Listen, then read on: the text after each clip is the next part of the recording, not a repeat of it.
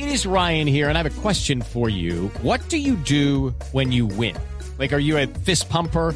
A woohooer, a hand clapper, a high fiver. I kind of like the high five, but if you want to hone in on those winning moves, check out Chumba Casino. At chumbacasino.com, choose from hundreds of social casino style games for your chance to redeem serious cash prizes. There are new game releases weekly, plus free daily bonuses. So don't wait. Start having the most fun ever at chumbacasino.com. No purchase necessary. BGW. Void were prohibited by law. See terms and conditions. 18 plus. ¿Qué se requiere para una buena conversación?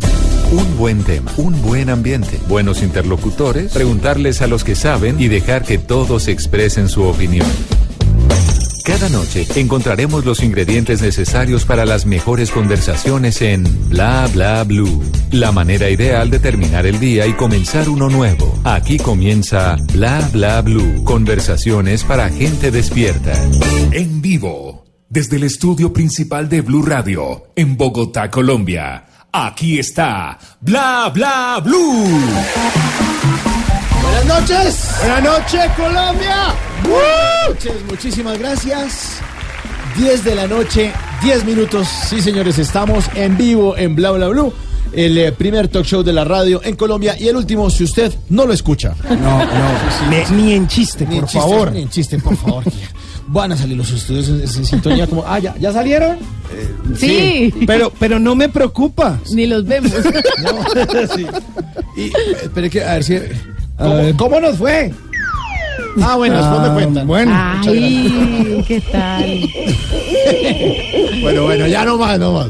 En la primera hora de nuestro programa, porque vamos hasta la una de la mañana, en la primera hora siempre tenemos un invitado. ¿Ya llegó el invitado? Sí, la- Eh, sí, señor, sí, señor, lo estamos alambrando. La señora iba con la señora, ¿no? Con- Venía con la señora, le ofrecimos tintico para el frío. Bueno, listo, perfecto. Eh, tenemos siempre un invitado especial en nuestra primera hora hasta las 11 de la noche. Después hablaremos en serio. Hoy hablando con mi cuerpo con Gabriel Roar. ¿Por qué y para qué me enfermo? A propósito de su libro, pues ustedes con el numeral Salud Bla Bla Blue le pueden hacer las preguntas que quieran. Él estará entre las 11 y las 12 de la noche aquí en el estudio de Bla Bla Blue. Y después de las 12, este programa 100% de ustedes en el 316-692-5274, la línea de Bla Bla Blue para que llamen a contar lo que quieran. Esta noche, como todas las noches, la hermosísima Tata Solarte. Aquí estamos. Nosotros contamos las horas para que lleguen las 10 de la noche y poder perdón, acompañarlos. El, el señor Gamín que está en el público puede calmar ya. Sí, eh, me colabora con la salida, joven, si es tan Mis amable. redes son incluyentes, ahí cabe todo. Seguridad, por favor, qué pena, Tata. Y... ¡Ya, hombre! Y el mexicano ese que lo extradita, ¿no? Soy arroba Tata Solarte, aquí vamos a acompañarlos. Desde ya les decimos que queremos que eh, nos dejen todas sus opiniones con el numeral salud bla bla blue, las preguntas en la segunda hora y que estén muy atentos porque en esta primera hora tenemos un invitado de lujo, mejor dicho, un par de invitados de lujo. De lujo, buenísimo. Ya, señor, ah, ya lo están sacando. Sí. No, Y al lado derecho mío está sentado el señor Simón Hernández. Hombre, muy, pero muy buena noche para usted, para quienes nos acompañan aquí en esta mesa de trabajo, a todo nuestro equipo técnico y digital y por supuesto para toda la audiencia que nos escucha en Bogotá, Medellín, Barranquilla, Neiva, en Boyacá, en Villavicencio, en Bucaramanga, en Armenia y Norte del Valle, en Cartagena, en Cúcuta, en Montería, en Santa Marta, en Girardot, en Mi Manizales del Alma y por supuesto en todo el mundo. Nos están escuchando a través de www.bluradio.com. La producción es el- del señor Diego Garibello, en la consola Otoniel Zapata y Rafa Arcila, que es... Ay, trata de- Otra vez volvieron esas muchachas. Por favor, las señoritas que acompañan al mexicano que también se... Que sigan el mismo camino. Sigan el mismo camino. Estamos ya listos, 10 de la noche, 13 minutos. Le damos la bienvenida al señor Robinson Silva. Yo me llamo Julio Jaramillo.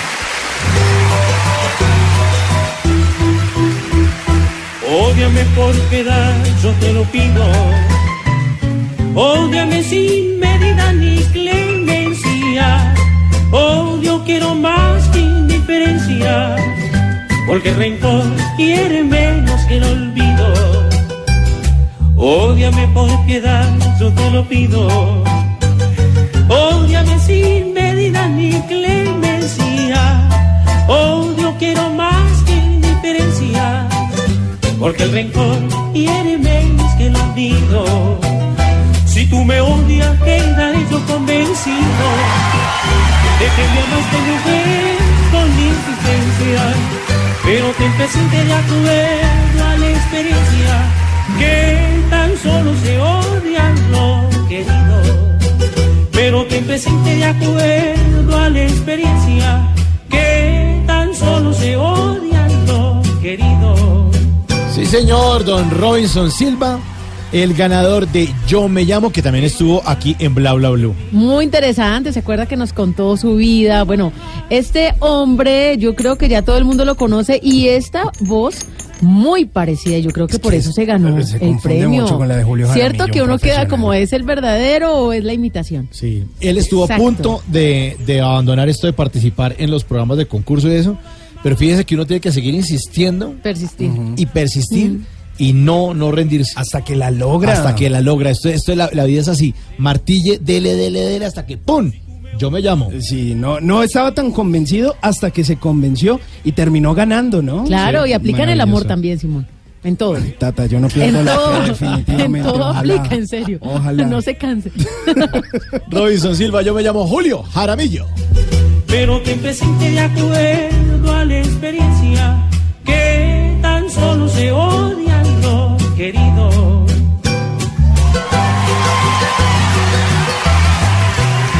Que vales más de humilde y orgullosa. Bla bla blue. Conversaciones para gente despierta. 10 de la noche, 16 minutos. Bueno, ¿ya está listo el invitado, señor? Sí, señor. está- sí, sí, está Los- más que listo. Los invitados. Los. ahora, Bueno, bueno eh, nuestro invitado de hoy eh, embola cualquier mujer, por eso la señora no lo deja salir solo a la calle. Ahí, ¿cómo así? Embola cualquier viaje, imagínense. Y fíjense que no a cualquier colombiano le hacen una bionovela. Por eso la gloria es de él, de Lucho, exactamente. Y no fue cualquier concejal Lucho, fue el concejal Lucho, sí señor. Recibimos con un fuerte aplauso a Luis Eduardo Díaz y señora.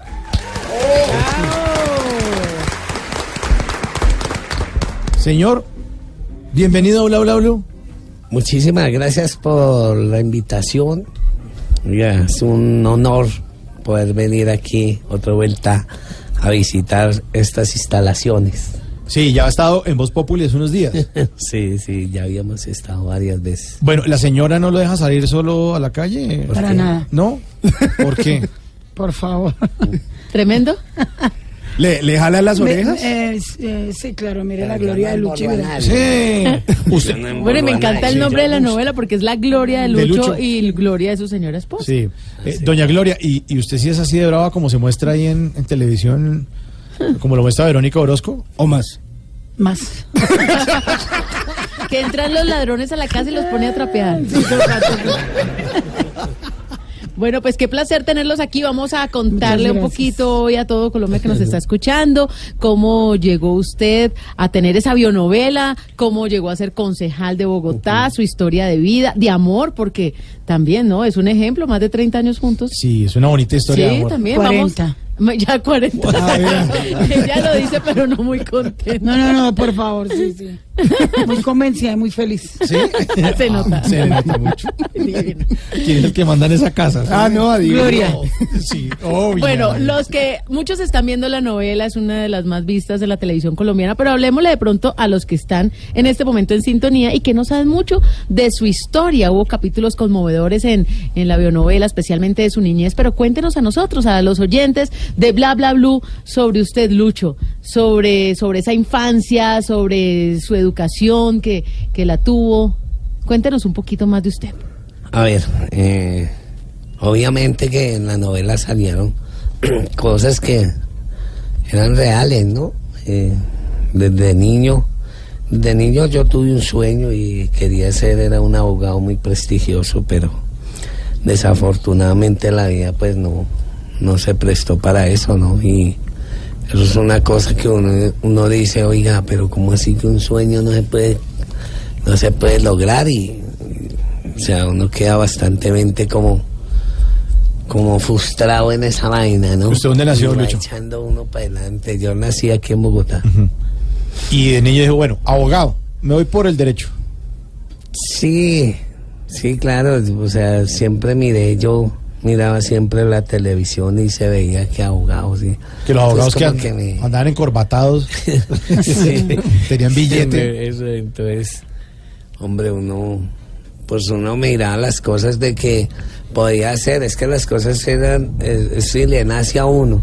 Cuando uno le nace cualquier cosa, hacer cualquier cosa la hace muy bien. Cuando uno le nace, pero cuando es obligación, pues, pues no, no le sabe nada. Pero para mí eso era, para mí siempre fue una ilusión tener, ser un abogado. Bueno, ¿Y, y estudió hasta qué, qué curso?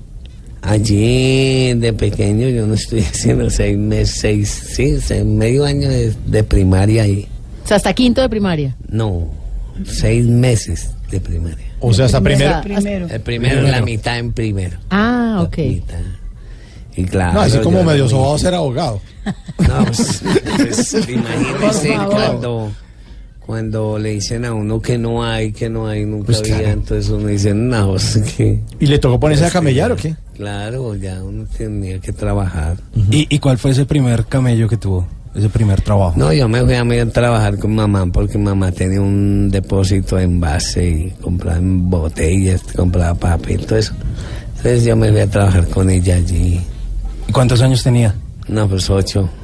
Estaba muy chiquito. Claro, era de estudiar porque, imagínate, yo estudié seis meses y aprendí a leer, a escribir, a multiplicar, o sea, teníamos, inte- eh, teníamos una, una mente abierta. Claro. Claro, había con qué, había material.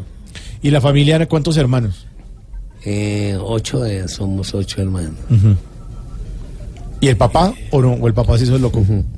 Ah, viejo, pues de esos viejos que no tenían. O sea, mi papá es un señor de que, eh, ante todo, yo lo quiero mucho. Lo que pasa es que ellos, el sin gracia de ellos es eso, ¿no? De que el hombre trabaja y la mujer se queda en la casa cuidando a los hijos.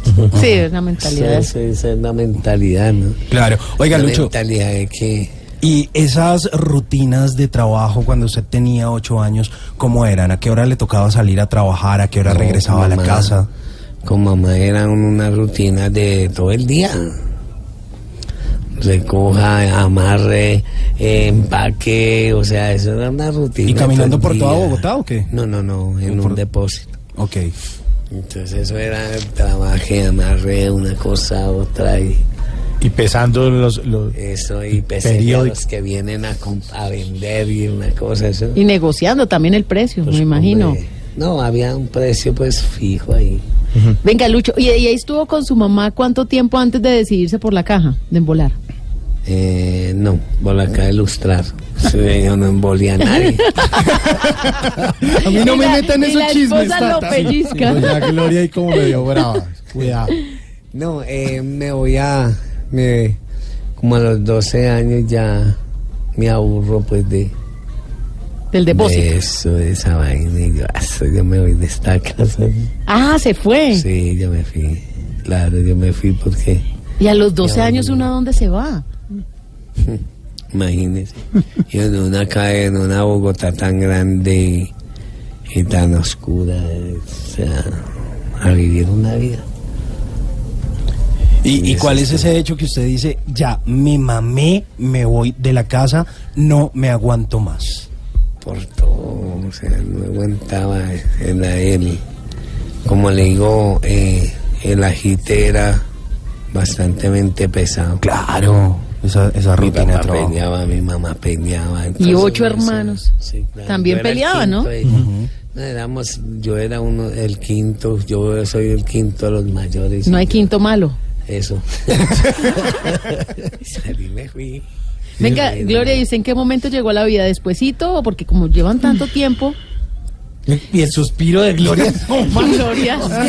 Ay, ¿A qué edad conoció a Lucho? Sí, claro, eh, lo que me lo que decía mi esposo ahorita, es, nosotros nos conocimos también muy pequeños, algo en la novela pues sí, algunas cosas son reales, pues, que, pero la mayoría, la mayoría de la novela es real. Eh, nos conocimos muy pequeñitos, yo estaba estudiando, yo vivía en Chapinero Alto, estaba estudiando en el Colegio El Rosario y ya él llegó para hacer una obra, a pintar. Ah, pensé que una obra de caridad. Pues sí, una obra de caridad con Gloria. Ah, llegó a pintar. El colegio, entonces... O a pintarle pajaritos en el aire. Sí, también, bien, ¿no? sí. Pero muy bonitos porque me convenció, mire. ¿Ahí cuántos años tenía, Gloria? Y cuando yo conocí a Luis, eh, como 12 años, y yo me fui muy chiquita con él, iba a cumplir 14 años. O sea, los dos para la calle, entonces se fueron de la casa al tiempo más o menos. O sea, por eso le digo, por eso lo que decía mi esposo, la novela, pues lo que se ve es, hasta el día de hoy, la mayoría es real. todo. Entonces se Nos fuimos van. chiquitos a, a vivir, la situación, dormimos en la calle, en el carro federado, todo. Pero que sigan viendo la lo- Sí, sí, sí, no, no, no, no, sí, sí, porque si no, sí, o sea, no dije esto porque ya pasó, pero de ahí para allá no. Van a preguntar, por favor.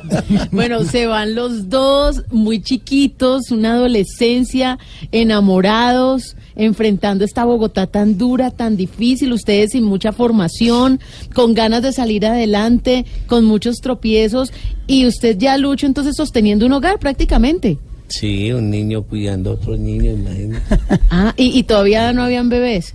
Pues cuando, cuando nació Marcela, apenas tenía, iba a cumplir 17 años. Y yo iba a cumplir, Y no, 15. 10, 15 años iba a cumplir. 15 y 17 Quedé y ya embarazada, a Marcela. quedé embarazada antes de los 14 y, y a, Marcelita, a Marcelita la tuve antes de los 15. Oye, y lo, lo difícil es que esta historia tiene que estar ocurriendo en este momento en algún lugar de Colombia, porque eso se sigue claro. repitiendo. Sí, por favor. O sea, en este momento tiene que haber una mujer también de 15 años, embarazada, y, y, y, y el tipo también que se va de la casa por- porque hay problemas y porque está aburrido de los papás y de la peleadera, y que son muchos y ya no me mamo más. Hasta luego.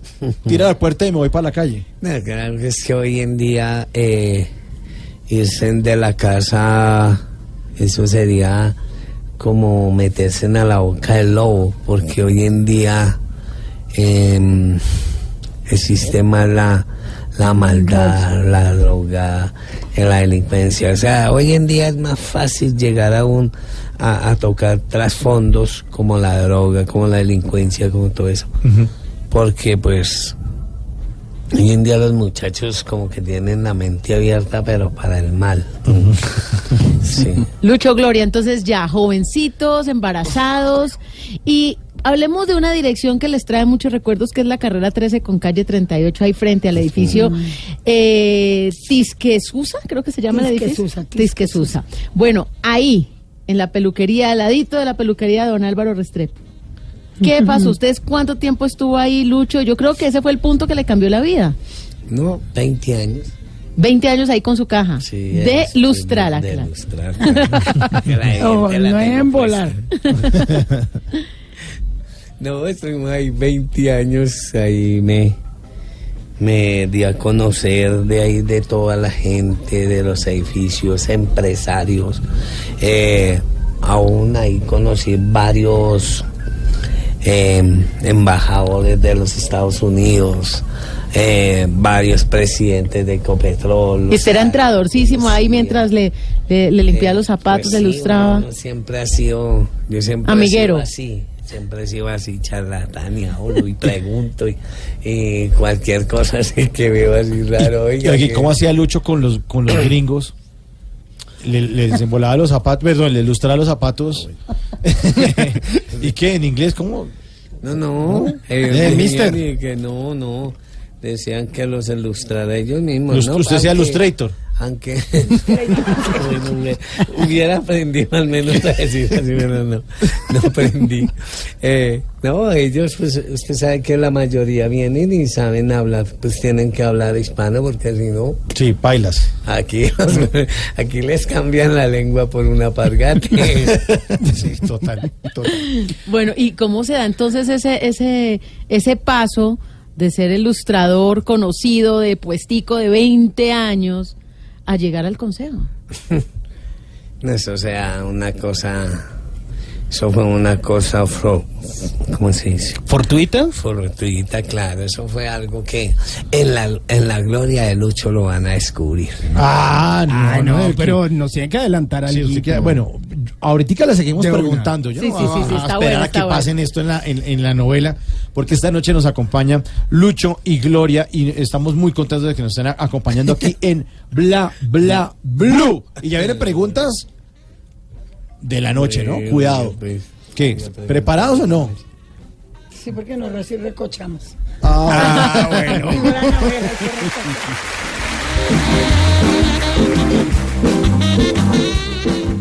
Y ahora en Bla Bla Blue venimos a robar.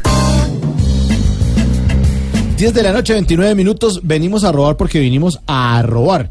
Ustedes manejan redes sociales, tienen cuentas de Instagram, de...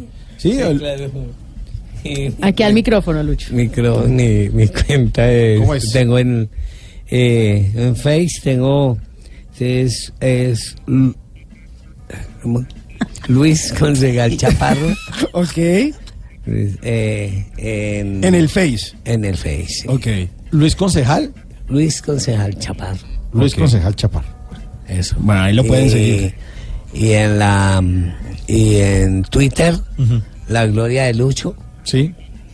Esa es su cuenta. me- sí, esa es mi cuenta. Ah, bueno, ahí está. Bueno, venimos a robar porque venimos a robar. Oiga, ¿A robar? A robar. No, no, no, pero no. Ay, no- Dios mío. No, no vamos a volver al consejo. Por Calmaos. favor. Corre- corrupción. Sí. Cero corrupción. Oiga por este, favor. arroba Maleja Lunareja de Bucaramanga puso en su cuenta, de, pues, ¿qué hago si se llama así? Pero, esos búsquela. de tuiteros. Arroba Maleja Lunareja de Bucaramanga puso en su cuenta de Twitter, dice, oiga, esa foto de la cédula la deberían renovar al menos cada cinco años. Oiga, sí. Tiene toda la razón. Sebastián González B, desde Medellín, en su cuenta de Twitter, arroba Sebastián Go Bu, eh, cuenta lo siguiente, dice, iba subiendo por la 10, que es la avenida La 10, la de Medellín. Ok, La 10. sí, sí, sí. Dice, iba subiendo por la 10 en la bicicleta y una señora me estiró la mano. Le choqué cinco y me sentí como Rigo y Nairo. Ella toda brava me insultó, estaba poniendo la mano a una buceta que venía detrás de mí.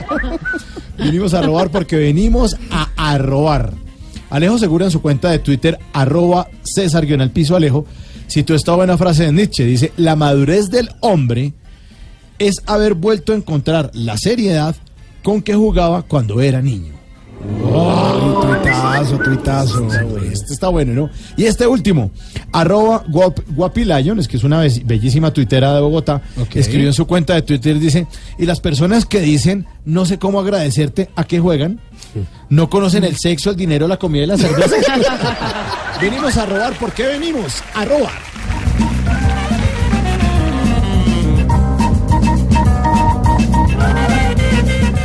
Bla Bla Blue. Conversaciones para gente despierta. Oye, pa' mi gente buena. Dime.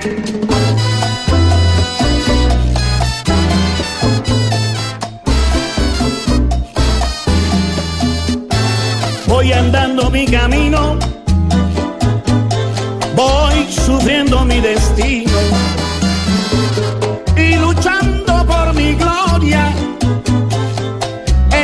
sobrevivo. Oye, Lucho, la calle está dura, durísima.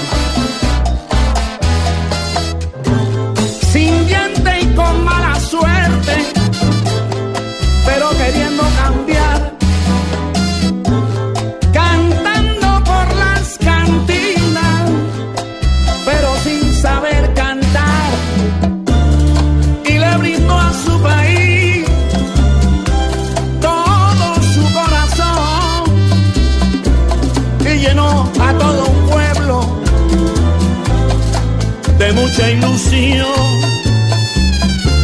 Ya que el castillo de naipe, oye, de pronto se caía, laberinto de poder e hipocresía.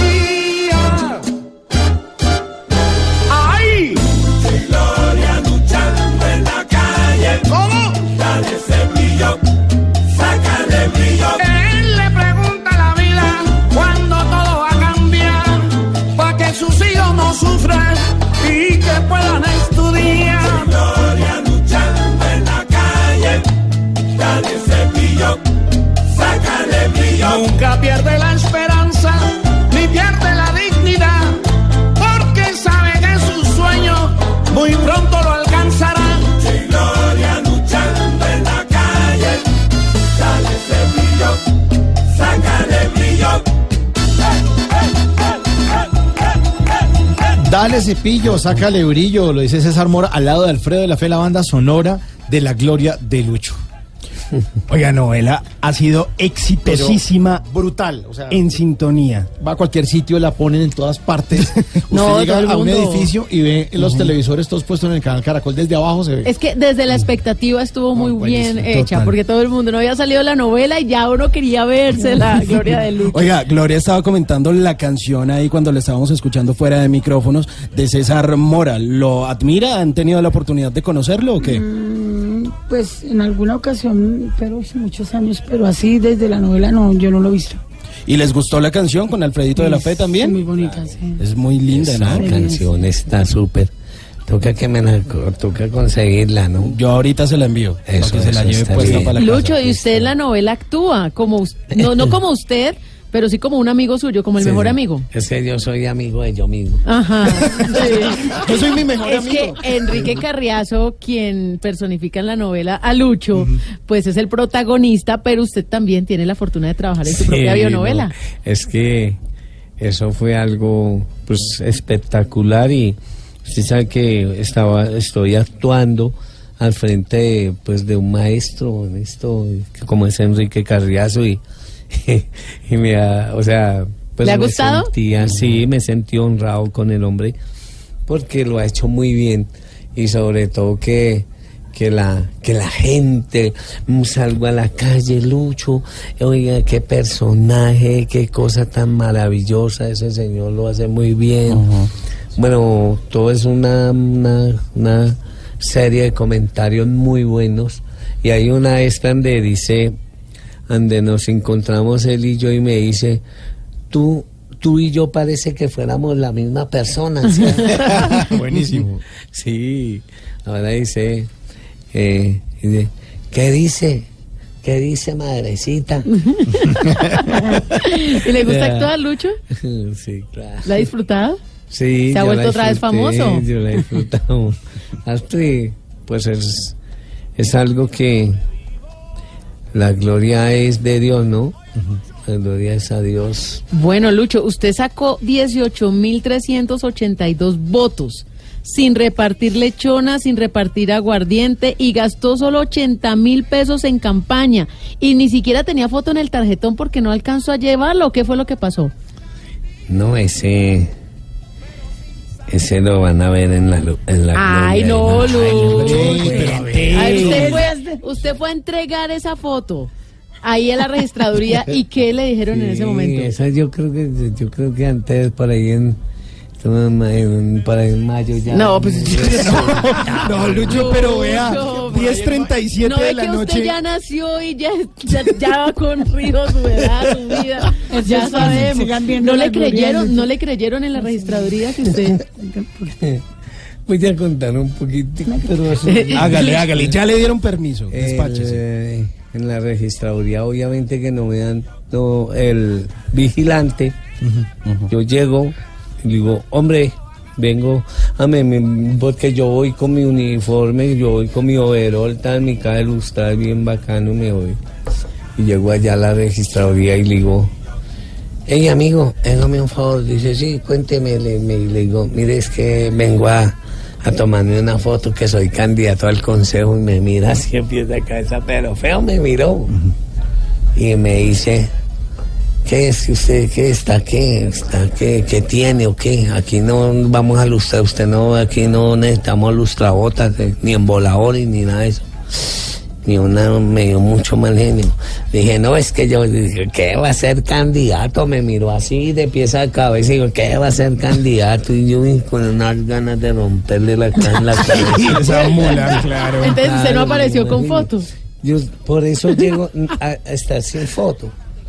Entonces, eh, por eso es- crearon una, algo que algo que nunca me ha gustado, porque crearon de que, ay, no, es que se equivocaron eh, eh, por marcar en- en- en el voto en blanco, marcaron a, a, A Lucho. A Lucho y, hombre, No, usted tenía su. Porque, no, imagínate, es que la gente ya está cansada de tanta corrupción, de tanta inmundicia que hay.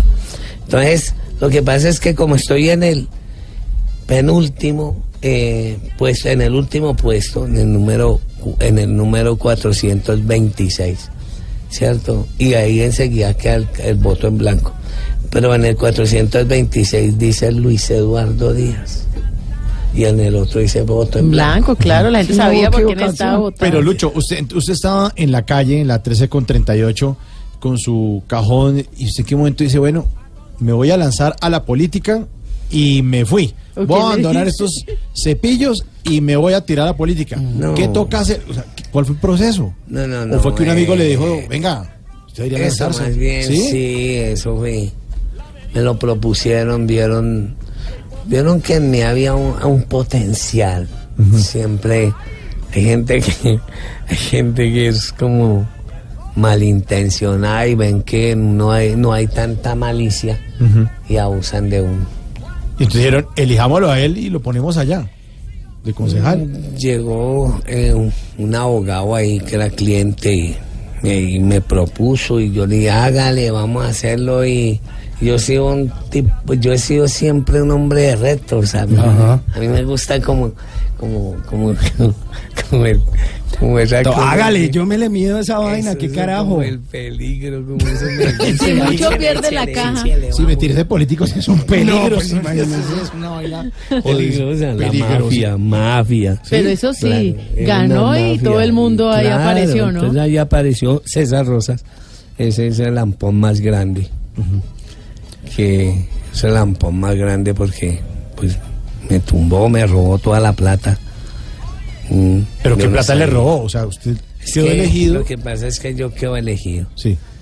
Y ahí, y todo hay, o sea, por, por de, en medio de, del Consejo de Bogotá hay cosas que, que se mueven, hay cosas que le tocan a uno. ¿De qué? O sea, ¿Contratos? De, la- sí. Eh, cosas cuando se aprueban proyectos y todo Claro, eso. ahí plata. queda, sí. Plata por debajo de la mesa. Y eso, y todo eso se lo robó César Rosas, una rata.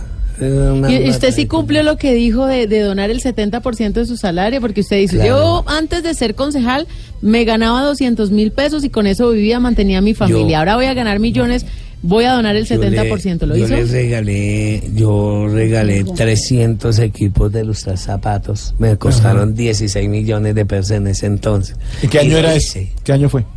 Eso fue en el 2000. en, el primer, en el primer año. Eh, yo entregué en marzo, abril, entregué 300 equipos de lustrar zapatos a 300 lustrabotas. Y eso costó 16 millones de pesos. Y eso salió de su bolsillo. De mi bolsillo, ¿De claro. su salario? O sea, de lo que me pagaban yo, yo me tocó pagar de cara, porque, porque no me le iban a perdonar donde yo no le pagué, mejor dicho. ¿Qué fue lo más terrible que vio en el Consejo de Bogotá? Lo, lo más terrible es la corrupción más grande. Son descarados. Uy, claro. De frente, o sea, de frente proponen las... Venga. Y se le decía, venga, Lucho, hagamos. Luchito, vea, le tocan mil carritos y a ese esto y esto. y yo, Mil carros, ¿y ¿dónde voy a meter todos esos carros? No, de Bonais. Entonces eso era mucho, ¿sí? Pues, pero así, o sea, sin más ni más. Eh, me acuerdo que cuando estábamos eh, estábamos en el arreglando lo del, lo del código de policía.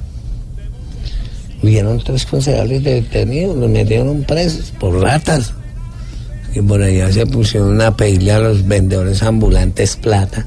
Y aún a mí ya me están metiendo ahí. A mí me, me llevan, a mí me, la fiscalía me llama a, indagación y dijo, oiga, usted está pidiendo plata. Y ¿para qué plata?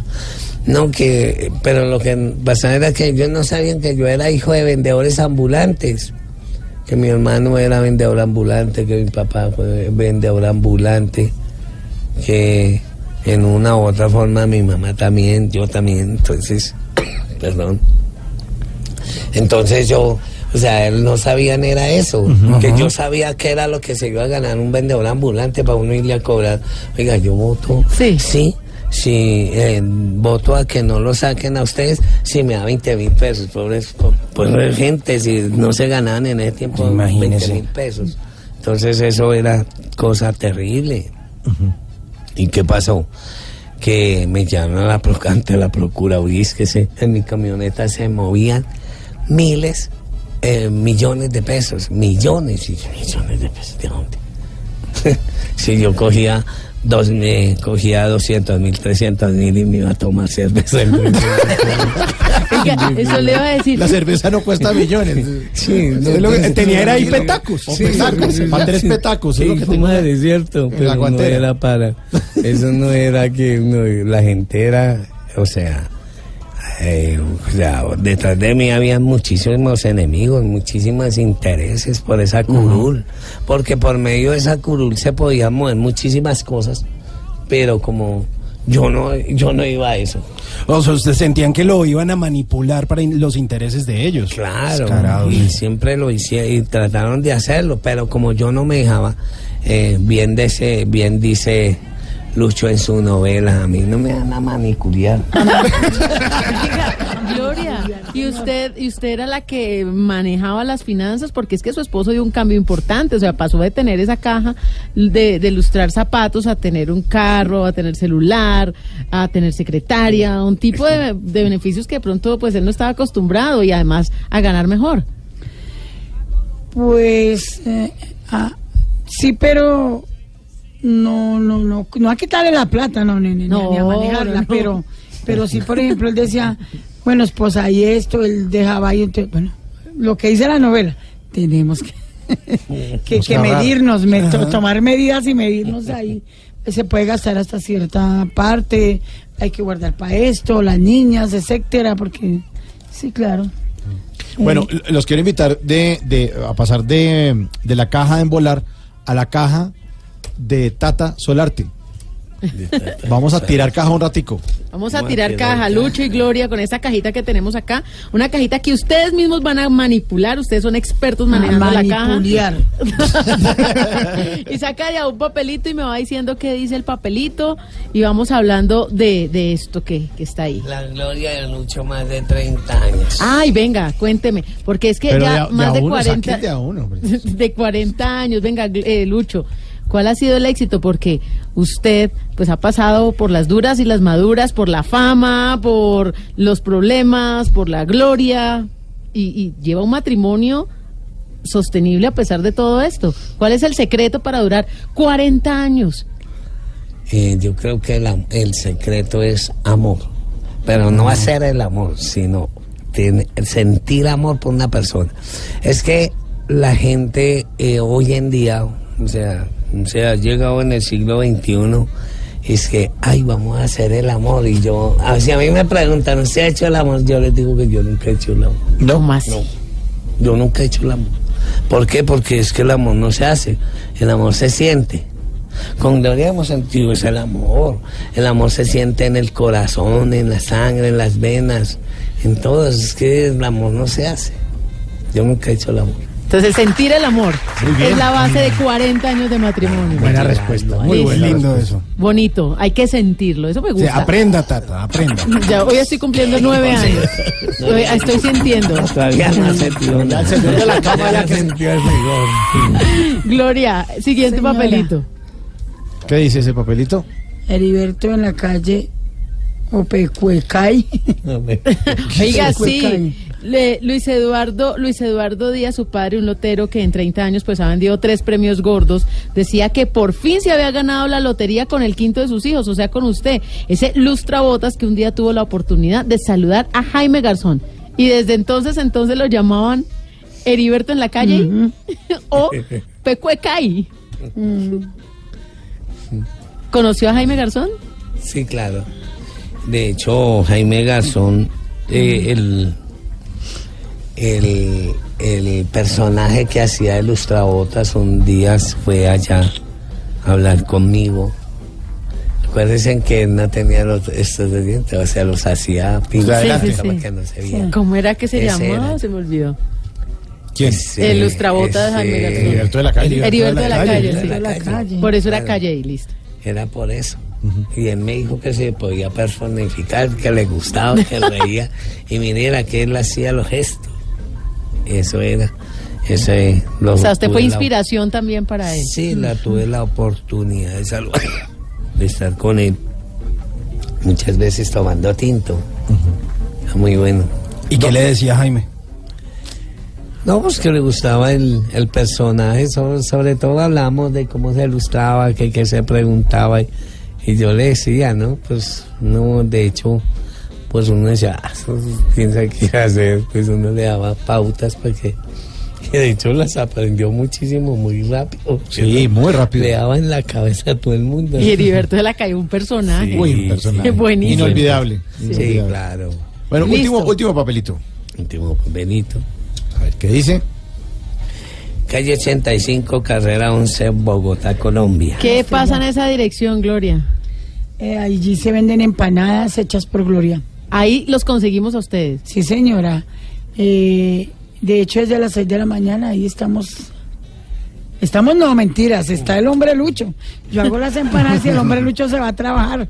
Esto ¿Ah, sí? es en la calle 85 con 11. Carrera 11, sí, Con señor. 11, esto es al norte de Bogotá. Bogotá. O sea, se están trasnochando, son las 10 y Sí, 50. claro, por Claro, favor. Me estaban contando extra micrófono que se levantan a las 3 de la mañana para que Gloria haga las empanadas, pero además venden tintos, pericos, bueno, todo. Sí, ahí lo encontramos sí, a. Lucho Sí, siempre. claro, claro. ¿Cuál es el horario de trabajo, Lucho, ahora? No, eh, es de 5 a de 5 a 12, 1 de la tarde, máximo, más no, vos metas noche. ¿Cuántas empanadas vende? Indicadores económicos en bla, bla, bla. Por favor. ¿A ¿Cómo cerró la empanada? Ajá, ¿Cómo cerró la empanada ya a 1800? 1800 una Sí, claro. ¿Gaseosa cómo? Eh, 1500, la pequeñita, la grandecita 2400 y bueno, y así, así. ¿Y qué ají manejamos ahí?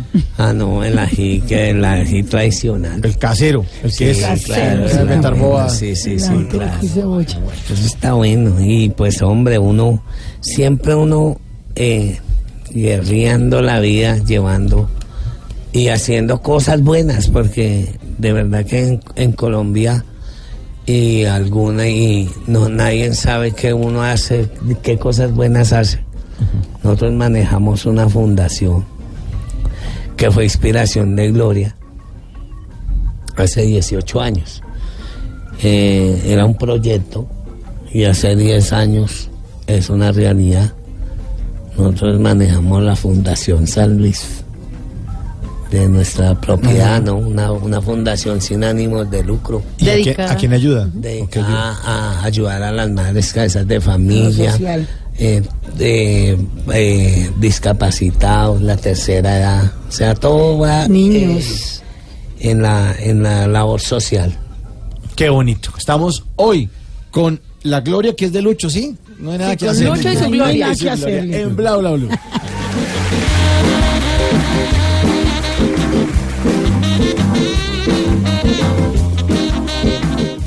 Bla bla blue.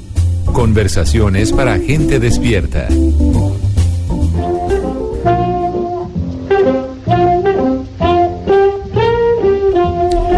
Antes de que se acabe el día, vale la pena recordar que un día como hoy, pero del año 1963, nació Quentin Tarantino.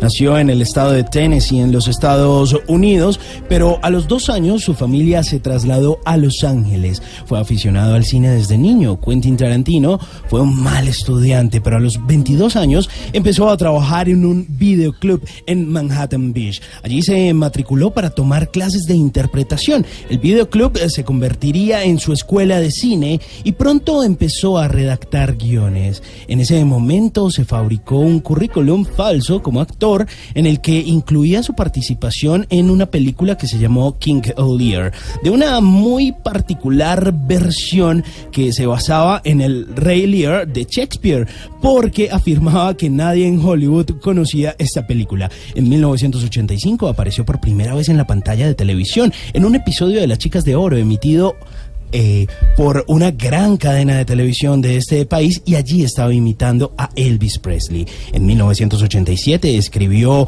un guion que se llamó Romance Verdadero que se estrenaría en 1993, pero Tarantino pudo con su primera película Perros de Reserva en 1992. Allí la escribió y la dirigió y seleccionó la banda sonora e incluso se permitió aparecer como actor. Perros de Reserva es la historia de un grupo de delincuentes que utilizan nombres de colores para evitar cualquier posible desliz que permita su identificación. Planean un robo a una joyería. ¿Les suena algo parecido a la casa de papel después?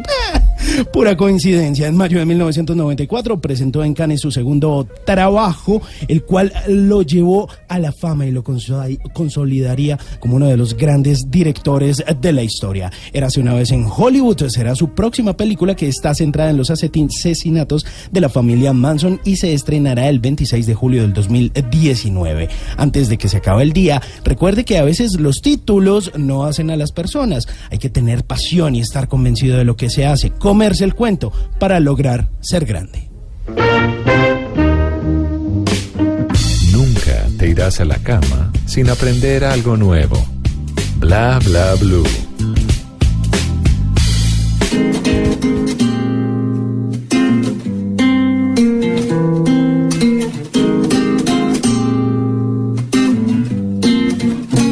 Cuando dices que te olvide, es porque me has olvidado.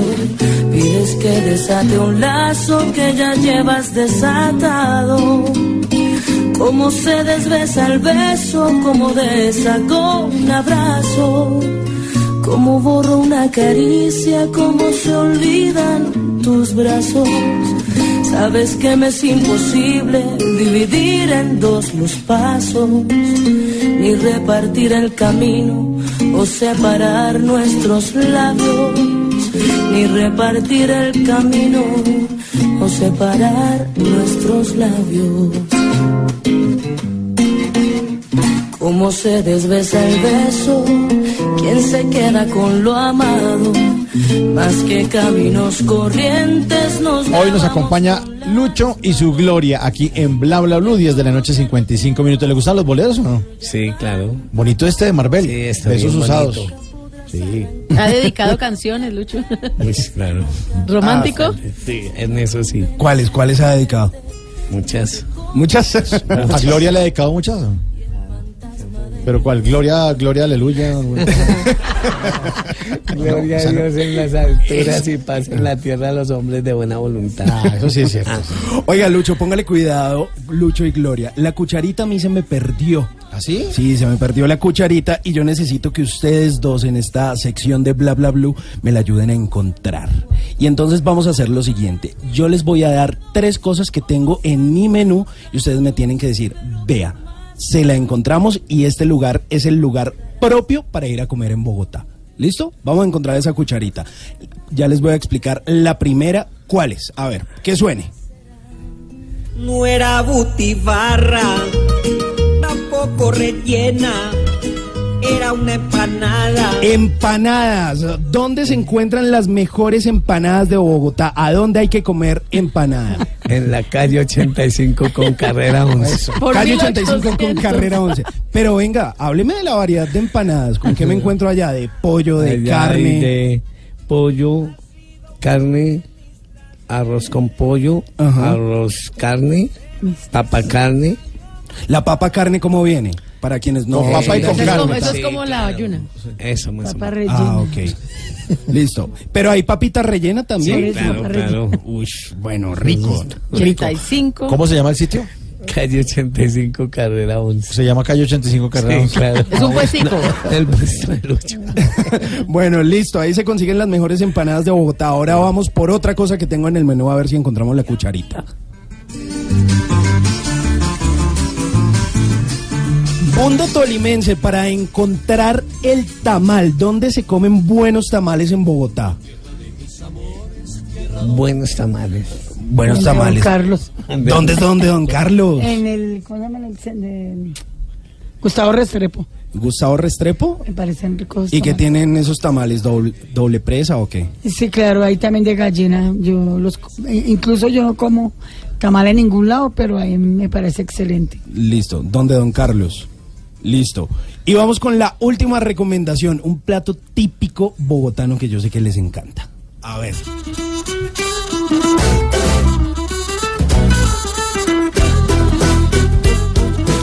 Bueno, a ver si encontramos esta cucharita para que me digan dónde hay que ir a echar cuchara y comer buen caldo de costilla.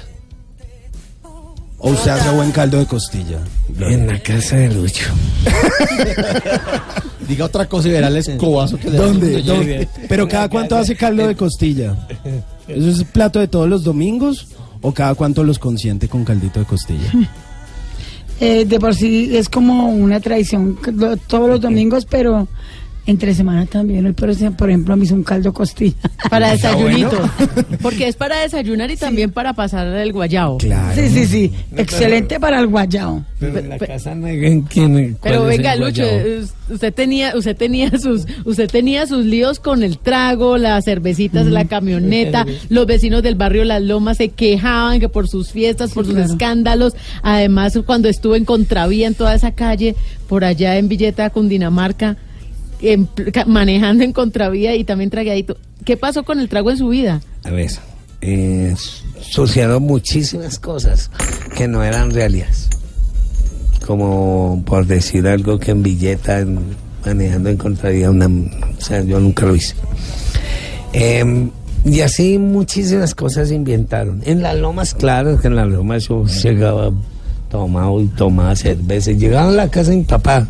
Pero es que lo que pasa es que siempre en un barrio hay un mal, un mal vecino. El Ah, vecino sí. que le da envidia que el otro tome o que el otro Mm. pueda comer, como no puede comer ni tomar, entonces se pone bravo y le Pero hoy, habla. ¿siguió tomando o ya no? No, ah, gracias a Dios, hace 13 años no tomamos trago. no Ay, tomo ¿en trago. serio?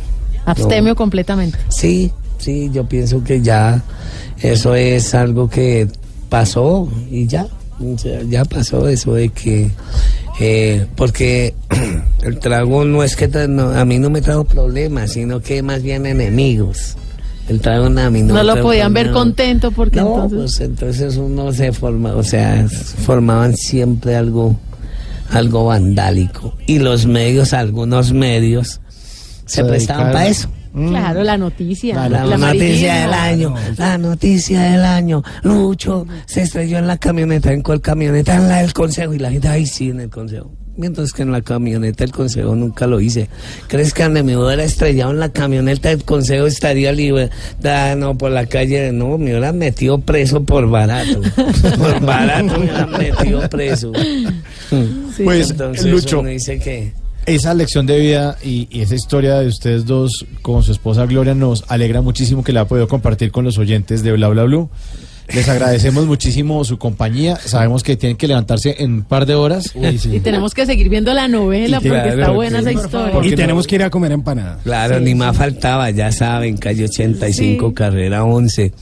Y no se les olvide eh, el número de teléfono de la Fundación San Luis, aquellos que quieren ir a donar, ir a decir, oiga, vea, yo quiero ayudar a una familia, mire, aquí hay para que le den a una familia, no se les va a olvidar.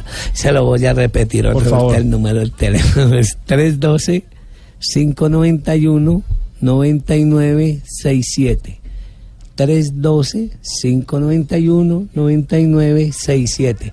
Para los que quieran eh, eh, vincularse a esta causa, esta causa tan linda, tan hermosa que es ayudar al más necesitado. Porque realmente todavía en siglo XXI y hay gente muy pobre, muy pobre, y el gobierno nunca se da cuenta de eso. Bueno, muchísimas gracias por su compañía. Doña Gloria, feliz noche. Muchas gracias a ustedes por su invitación y cuando quiera estamos disponibles. Sí, y vamos a ir a comer empada. Empanada. los espero a comer empanada y caldito costilla cuando quieran. Lucho la y la. Gloria es de Lucho en Bla Bla Blue. Chao. Chao, chao. de poder e hipocresía.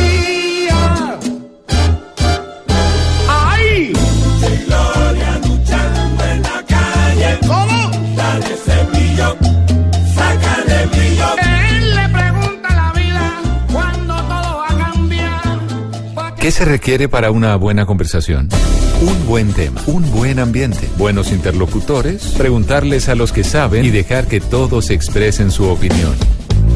Cada noche encontraremos los ingredientes necesarios para las mejores conversaciones en Bla Bla Blue. La manera ideal de terminar el día y comenzar uno nuevo. Bla Bla Blue. Conversaciones para gente despierta. De lunes a jueves desde las 10 de la noche. Blue Radio crece. Blue Radio y bluradio.com. La nueva alternativa.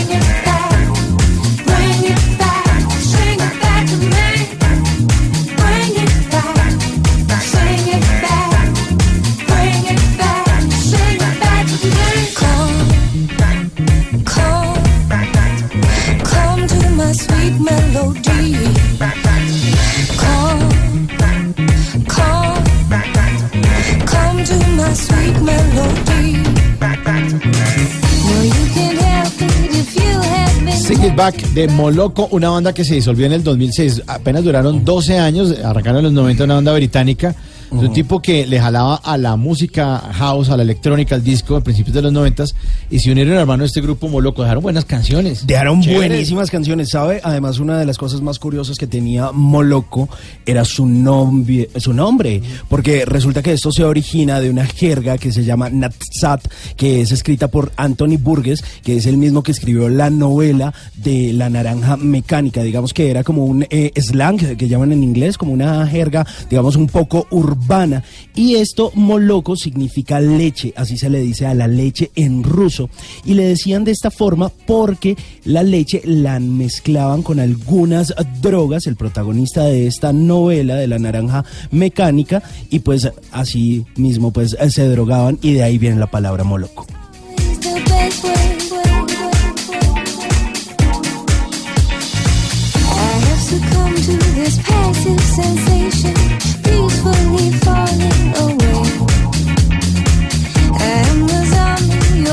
will command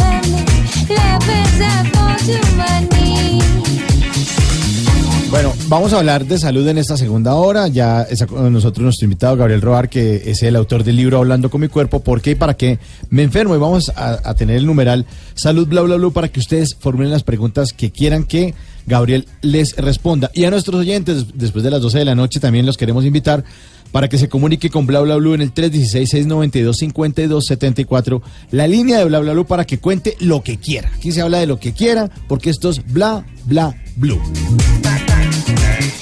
When you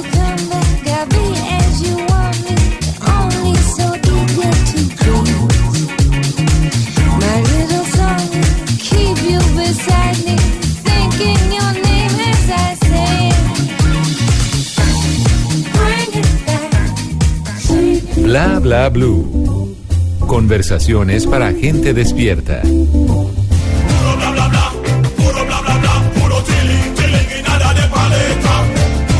bla bla bla. Llegan noticias acá a la mesa de bla bla bla. Oigan esta vaina.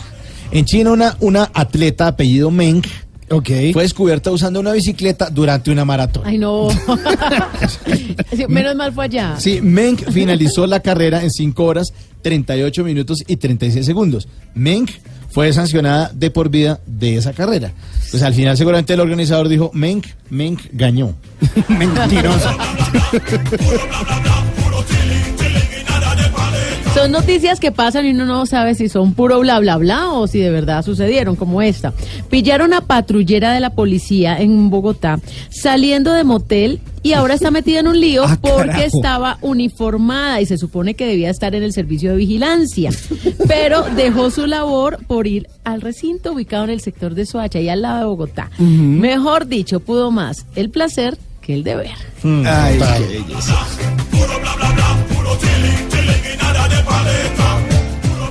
Mire, les cuento que la Corte Constitucion- con- Constitucional mantuvo como requisito para pedir el divorcio las nueve causales que establece el Código Civil. Dentro de esas que querían reformar, pues querían decir, oiga, que la falta de amor sea una causal de divorcio. Pero dijeron, no, no, no, vamos a mantener las nueve que ya están. Entre las causas que según la Corte son justas está el maltrato, la embriaguez habitual, el consumo habitual de estupefacientes, la enfermedad incurable que ponga en riesgo la salud física y mental del otro cónyuge y la separación de cuerpos por más de dos años. O sea, eso es como falta de amor también. Pero bueno, o sea que si a usted se le acabó el amor a seguir casado y de malas como la piraña mueca, papá.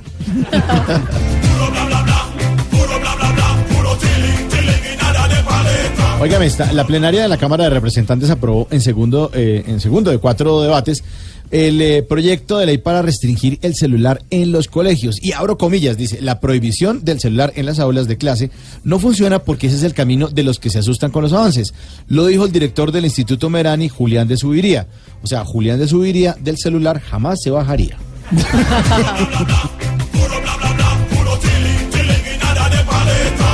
Hace pocos minutos terminó uno de los partidos más esperados, el clásico de la Costa Unión Magdalena 1, Junior 1.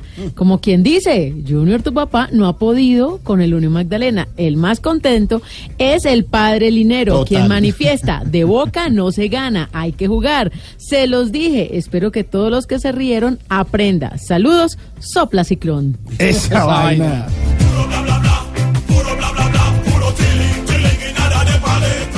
La Corte ratifica que las corridas de toros no son maltrato animal.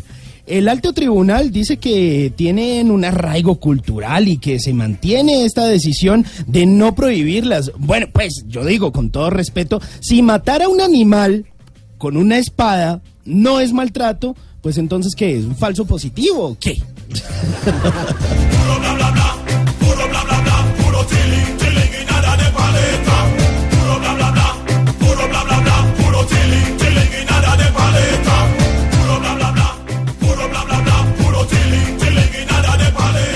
Y ahora, en Bla Bla Blue, hablando en serio.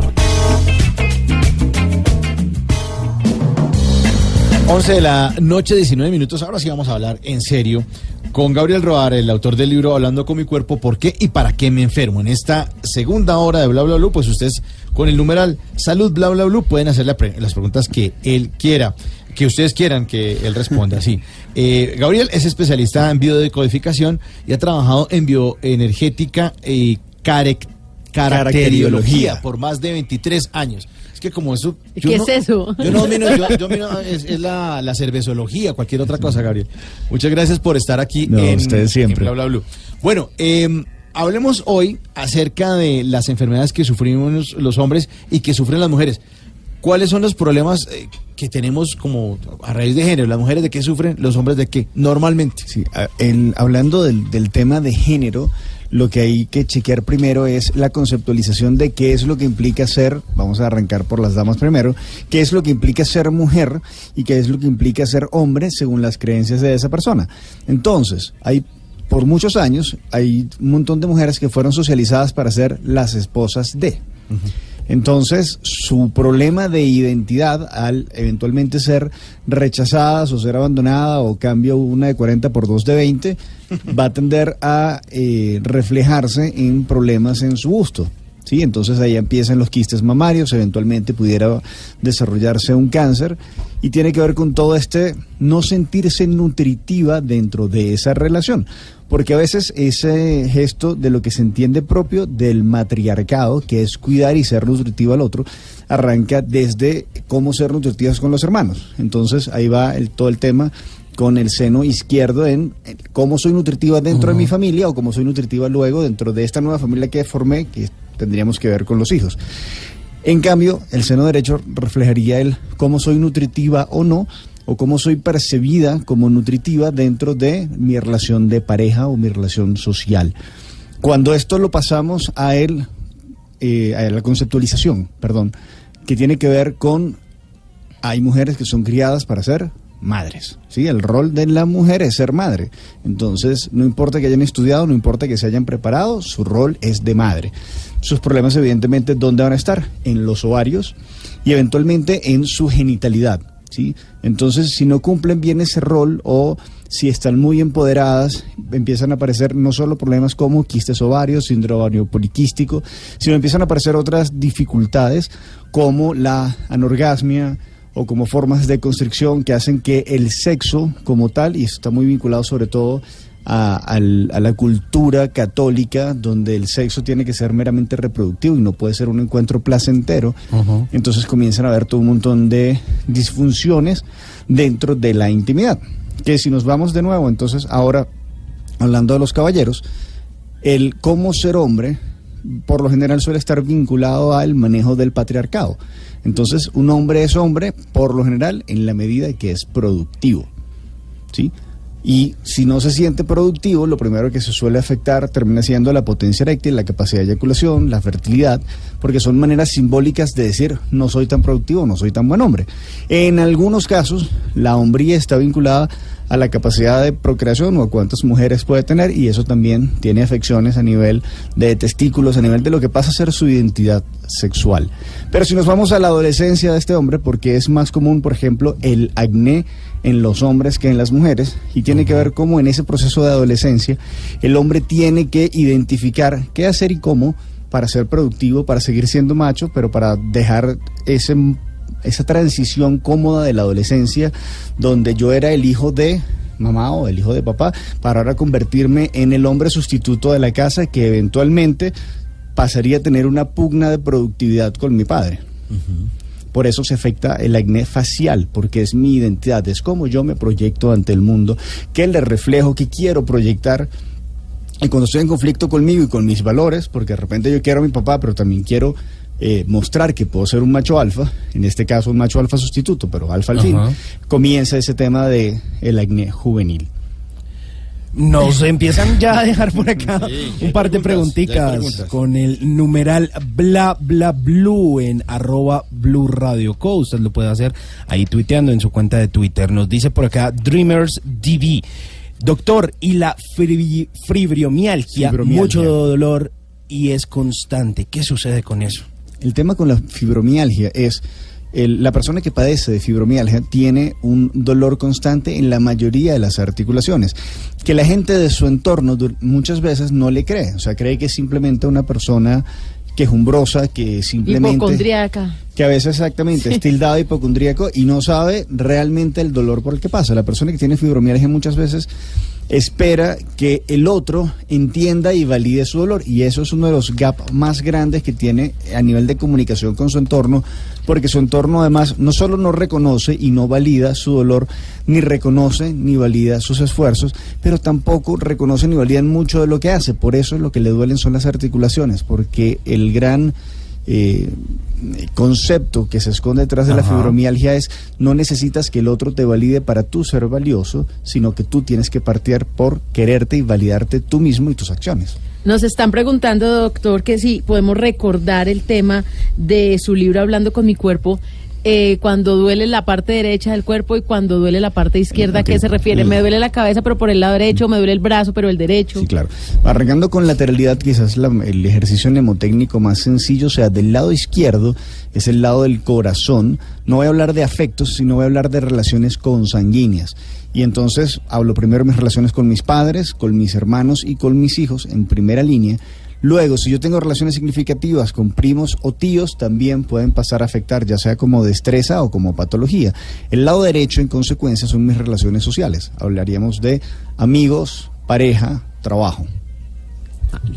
Y ya tenemos más preguntas también. Sí, ya hay más preguntas. Aquí dice eh, Casila77, dice, quisiera saber por qué me duelen constantemente los músculos sin hacer ningún tipo de ejercicio. ¿Es posible que uno duele los músculos sin- Sí, lo, que pasa es que el, el cerebro procesa, por ejemplo, todo lo que es visión, audición y la parte incluso de acción, se, se procesan en los mismos lugares, se hagan o no se hagan lo- los ejercicios. Entonces, por ejemplo, si me voy a dormir y tengo un sueño muy activo, yo igual estoy secretando adrenalina, igual tengo esa tensión muscular, igual padezco de ese estrés muscular.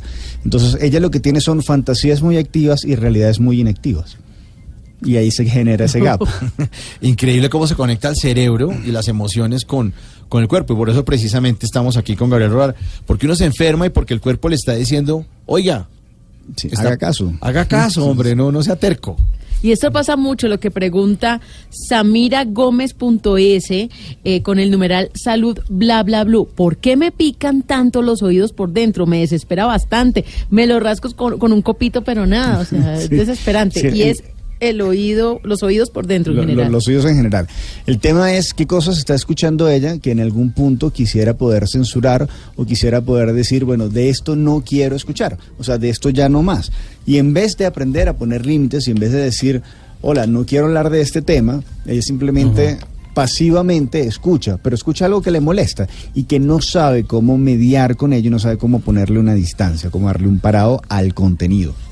Nuestros oyentes siguen escribiendo numeral salud bla bla blue y siguen haciendo preguntas porque hoy estamos tratando de responder todas las inquietudes que ustedes tengan porque el cuerpo le está diciendo, vea, ponga atención, ¿qué hubo? ¿Qué hubo? Ponga atención. Mientras tanto, musiquita suena aquí en bla bla blue. Esa canción buena, Chichi Peralta, la ciguapa. Que me pone la gozadera. muchachita linda, ¿eh, no? Me guapa, linda. Big it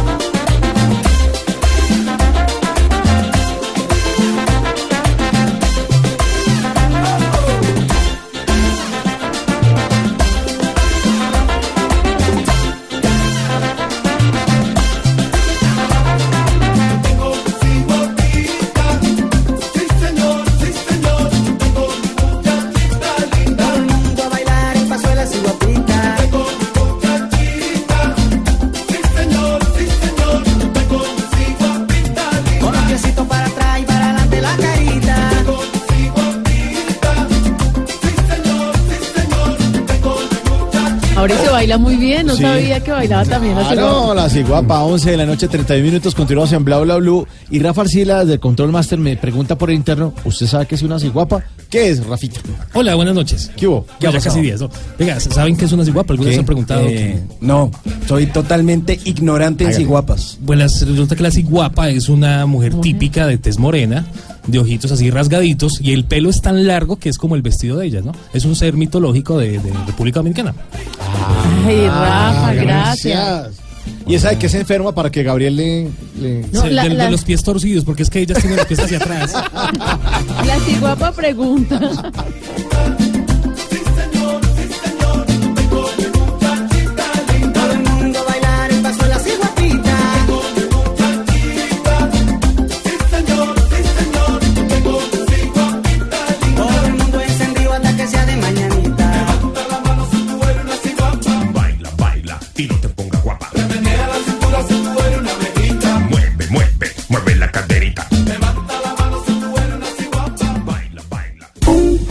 Bla blue.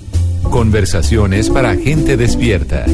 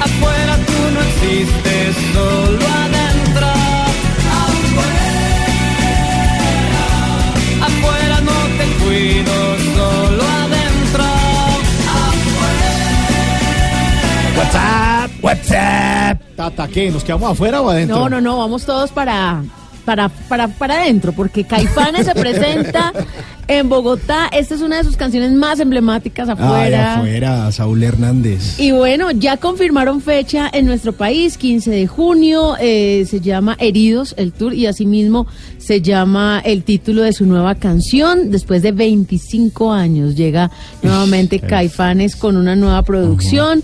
Eh, hace siete años estuvo en Colombia con el Festival Stereo Picnic, les fue súper bien. Y Ajá. resulta que ya confirmaron en el Movistar Arena de Bogotá que van a regresar con un nuevo material sonoro porque después de 25 años volvieron a la escena de la producción, de la grabación y además a esas canciones con las que todos crecimos, esas canciones como esta afuera que tanto cantamos, que recordamos, que nos gusta y que hace parte pues de su historia musical, una experiencia completa para los fanáticos con esos himnos históricos y nuevas propuestas en la misma tarima. Todo esto con Caifanes 15 de junio en Bogotá.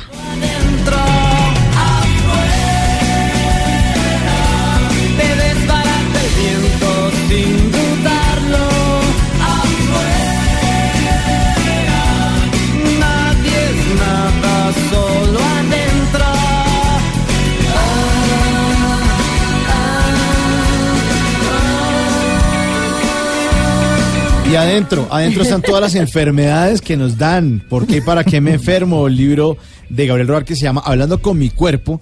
Y estamos hablando de esa conexión emocional que tienen las enfermedades. Que el cuerpo le dice uno, "Vea, pare bolas porque es que me estoy, me estoy aquí maluque. Es que mire, es que el codo. Es que, y además los actos fallidos, ¿no? Uno cree, no, pues que eso fue un accidente. Yo me subí a la escalera y me caí. Y uno se automedica, que es lo peor. Sí, es lo peor. Busca en Google. No, pero, pero realmente el cuerpo le habla a uno y, por ejemplo, como nos dice acá nuestra oyente que se comunica, dice, tengo una hermana que tiene lupus y herpes zóster. Ella no logra dormir bien y tiene que tomar muchas pastas. Entonces eso automáticamente pues el médico le dice, no, pues esto es lo que tiene que hacer, pero realmente clara.galeano.m que puede estar Claro, lo, que, manifestando. lo que pasa es que ahí son dos, digamos, dos enfermedades bien complejas. El lupus es una enfermedad autoinmune y el herpes zóster aparece cuando justamente hay una caída del sistema inmune y refleja los problemas nerviosos en cómo yo por nervios termino paralizándome y termino ahogándome y dejo de hacer un montón de cosas. Y en el caso del lupus es cómo yo me debilito y cómo creo que soy incapaz de solventar mi vida progresivamente, sobre todo lo que ocurre dentro de mi dinámica familiar. Pero partimos de una desvalorización y de un yo no creo en que soy capaz de hacerlo. Y como decía Henry. Ford, si crees que puedes, tienes razón, y si crees que no puedes, también tienes razón. Bueno, 11.36, un invitado esta noche, eh, un invitado de Simón Hernández, que es profesor de la Universidad Javeriana, y se llama Santiago Carreño. Buenas noches, Santiago. Mauricio, ¿qué tal? Muy buenas noches aquí. Feliz de estar en Bla Bla Blue y acompañado del señor Gabriel. Por favor, bienvenido. Bienvenido. Bueno, él, él va a estar pendiente también de preguntas. de- de Sí, señor. Sí. señor. Ahí está pendiente en nuestra cuenta de Twitter con el numeral salud bla bla bla para que Santiago nos lea todas las inquietudes de nuestros oyentes. Y ya hay una acá pendiente. El señor Germán Pérez le pregunta a Gabriel con el numeral Salud Bla Bla Blue. ¿Cuáles son las causas del vitiligo? A ver, el tema con el vitiligo es eh, inconscientemente yo siento que en la familia hay como una especie de estigma. Es que los Rodríguez o es que los Pérez son de esta manera. Y yo no quiero cargar ese estigma y quiero diferenciarme y quiero, es como si simbólicamente yo estuviera limpiando mi piel de ese estigma. Es decir, yo funciono de una manera distinta y de alguna manera si cargo esta marca y si tengo este estigma es para mostrar que soy diferente a los de mi familia. Pero eso implica esa pérdida de melamina en, en los lugares específicos que suele ser principalmente rostro y manos. Está hablando de cómo yo quiero mostrar al mundo que yo actúo de una manera distinta. Otra pregunta. Eh, Mario 1974 dice, ¿qué consejos me puedes dar ya que desde hace bastante tiempo vivo constantemente aburrida? Yo le aconsejo que oiga bla bla bla, que aquí la pasamos Mínimo, ahora. mínimo. Pero, pero, Sí. pero en las otras horas en que no estamos nosotros al Claro, aire. ¿qué ahí el, el tema es de la automotivación. ¿Qué puedo hacer yo para motivarme mismo? Y es empezar a ser honesto conmigo. Yo creo que el punto de partida tiene que ver con reconocer qué me molesta, qué me aburre, qué me embolata y aprender a poner el foco en lo que me gusta. Y además darme el permiso de disfrutarlo. Pues yo de repente digo, no, es que me gusta, qué sé yo, nadar o salir a correr o cualquier actividad y me pongo luego un montón de excusas para no hacerlo. No es que la actividad no sea posible de hacer, es que yo no me doy permiso. Entonces, acerca de permisos. Listo, más preguntas, doctor. Mire, Ale Villalal dice, tengo dolor en hombro y codo del lado derecho. ¿Qué puede estar provocando esto? A ver, el hombro y el codo son ambas articulaciones que me permiten negociar las distancias. Por lo general, cuando duelen hombro y codo, lo que cuesta es poner distancia, no es traer a alguien, sino es dejar a alguien afuera o, como decía la canción de Caifanes, justamente afuera, ¿no? Es afuera de ese círculo de eh, intimidad, afuera de ese círculo de influencia emocional en el cual se le quiere dar un parado, pero no se sabe cómo. Entonces hay un se nota que ha habido esfuerzos constantes por darle un parado y emocionalmente siente que no lo logra. Mire, por acá nos siguen dejando las inquietudes con el numeral salud bla bla bla en arroba blue radio co y nos dice surf 1317. Últimamente estoy presentando caída de cabello, dolor en la rodilla derecha, me entró una ansiedad por comerme las uñas y un frecuente dolor de cabeza. ¿Qué puedo hacer, doctor? Evidentemente, si lo que hay atrás es ansiedad y una duda constante en qué tipo de imagen estoy proyectando, no creo en mis ideas, no me siento capaz, parte de esa migraña, ese dolor de cabeza, habla de ese cues- cuestionamiento y de, además, partiendo de todo este mar de dudas e incertidumbres, ¿cómo voy el siguiente paso? Yo creo que el paso es arranca la caridad por casa y es tener, eh, aprender a quererme yo más y a valorarme más sin tener la fantasía de que tiene que ser el otro el que me quiera. Gabriel, porque el cuerpo, si uno tiene un dolor o tiene un problema o, no se aguanta, no sé, al jefe o, o tiene un trauma, bueno, ¿por qué uno, uno la coge contra el cuerpo de uno y no... Contra el del jefe. No, es que no contra el del jefe. Claro, es que eso, No, no, no, eso- no. eso- Que se eso pudiera ser muy se sano. Sí, que pronto pase uno y ojalá se enferme. se enferme. No, ¿Por pero es que el porque es tema contra uno? Porque uno se es- hace daño a sí mismo. Es que de nuevo, la, la enfermedad, lo hemos comentado en algún momento, tiene dos características. Una es insobornable, ¿sí? Y otra es disruptiva, es decir, rompe la manera en el cómo yo estoy haciendo las cosas. Entonces, ¿por qué mi inconsciente elige el soma, es decir, ese síntoma, para llamar mi atención? Porque de otra manera no le paro. Si no le presto atención a eso que me está pasando. Si me molesta tanto mi jefe y yo sigo perpetuando la relación de mi jefe porque la economía y hay que pagar cuentas, yo pudiera decir, listo, yo me voy a quedar aquí un mes más mientras me consigo otro trabajo. Pero no termino de tomar esa decisión, entonces no me sincero con mis acciones, pero mi inconsciente me dice, venga, eh, le, le está molestando. O sea, le duele esta relación, le fastidia. Asúmalo. Uy, asumir es muy difícil. Y ese es el punto. Sí, entonces uno como que se enferma por esquivar la cosa, Sí. porque uno no lo afronta. Claro, entonces y, el por, cuerpo y- lo y afronta. por eso es que yo digo, la enfermedad es insobornable. Tú le puedes dar una pastilla de acetaminofén.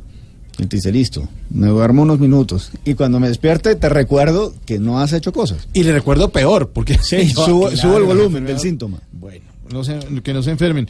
Y, y que no me enferme ni tú ni nadie, como Alaska Dinarama, esta buena canción que a esta hora suena en Bla Bla Blue.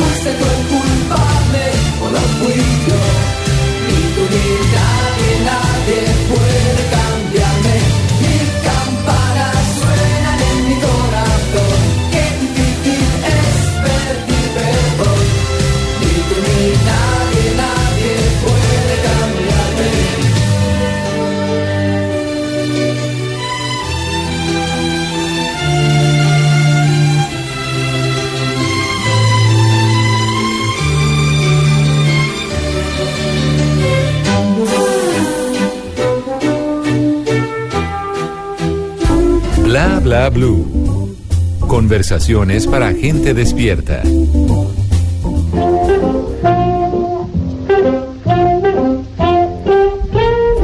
Antes de que se acabe el día, vale la pena recordar que un día como hoy, pero del año 1963, nació el músico Charlie Alberti, baterista argentino de la banda Soda Stereo.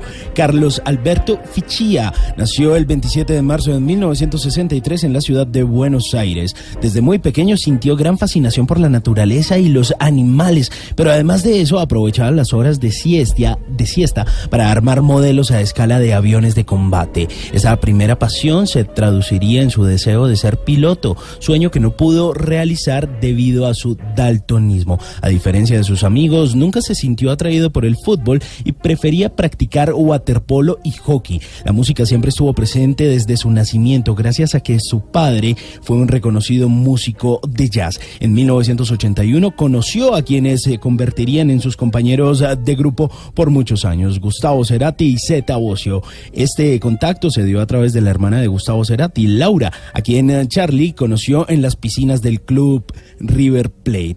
Para 1984 ya había salido al mercado el primer disco de Soda Stereo, el cual consiguió un éxito bastante considerable en la música argentina, impulsando principalmente ese sencillo Te hacen falta vitaminas. La fama de Soda Stereo se extendió por gran parte del continente a partir de 1995, cuando se editó el segundo álbum de la banda titulado Nada Personal y donde se extrajo un tema tremendo y exitoso que fue cuando pase del temblor, el cual fue número uno en países como Argentina, Perú, Chile, México, Colombia y Venezuela. Antes de que se acabe el día, vale la pena darse una vuelta por la discografía de Soda Stereo, un sueño de tres jóvenes argentinos que le dio la vuelta al mundo. A Charlie y a Soda, como diría el gran Cerati, gracias totales.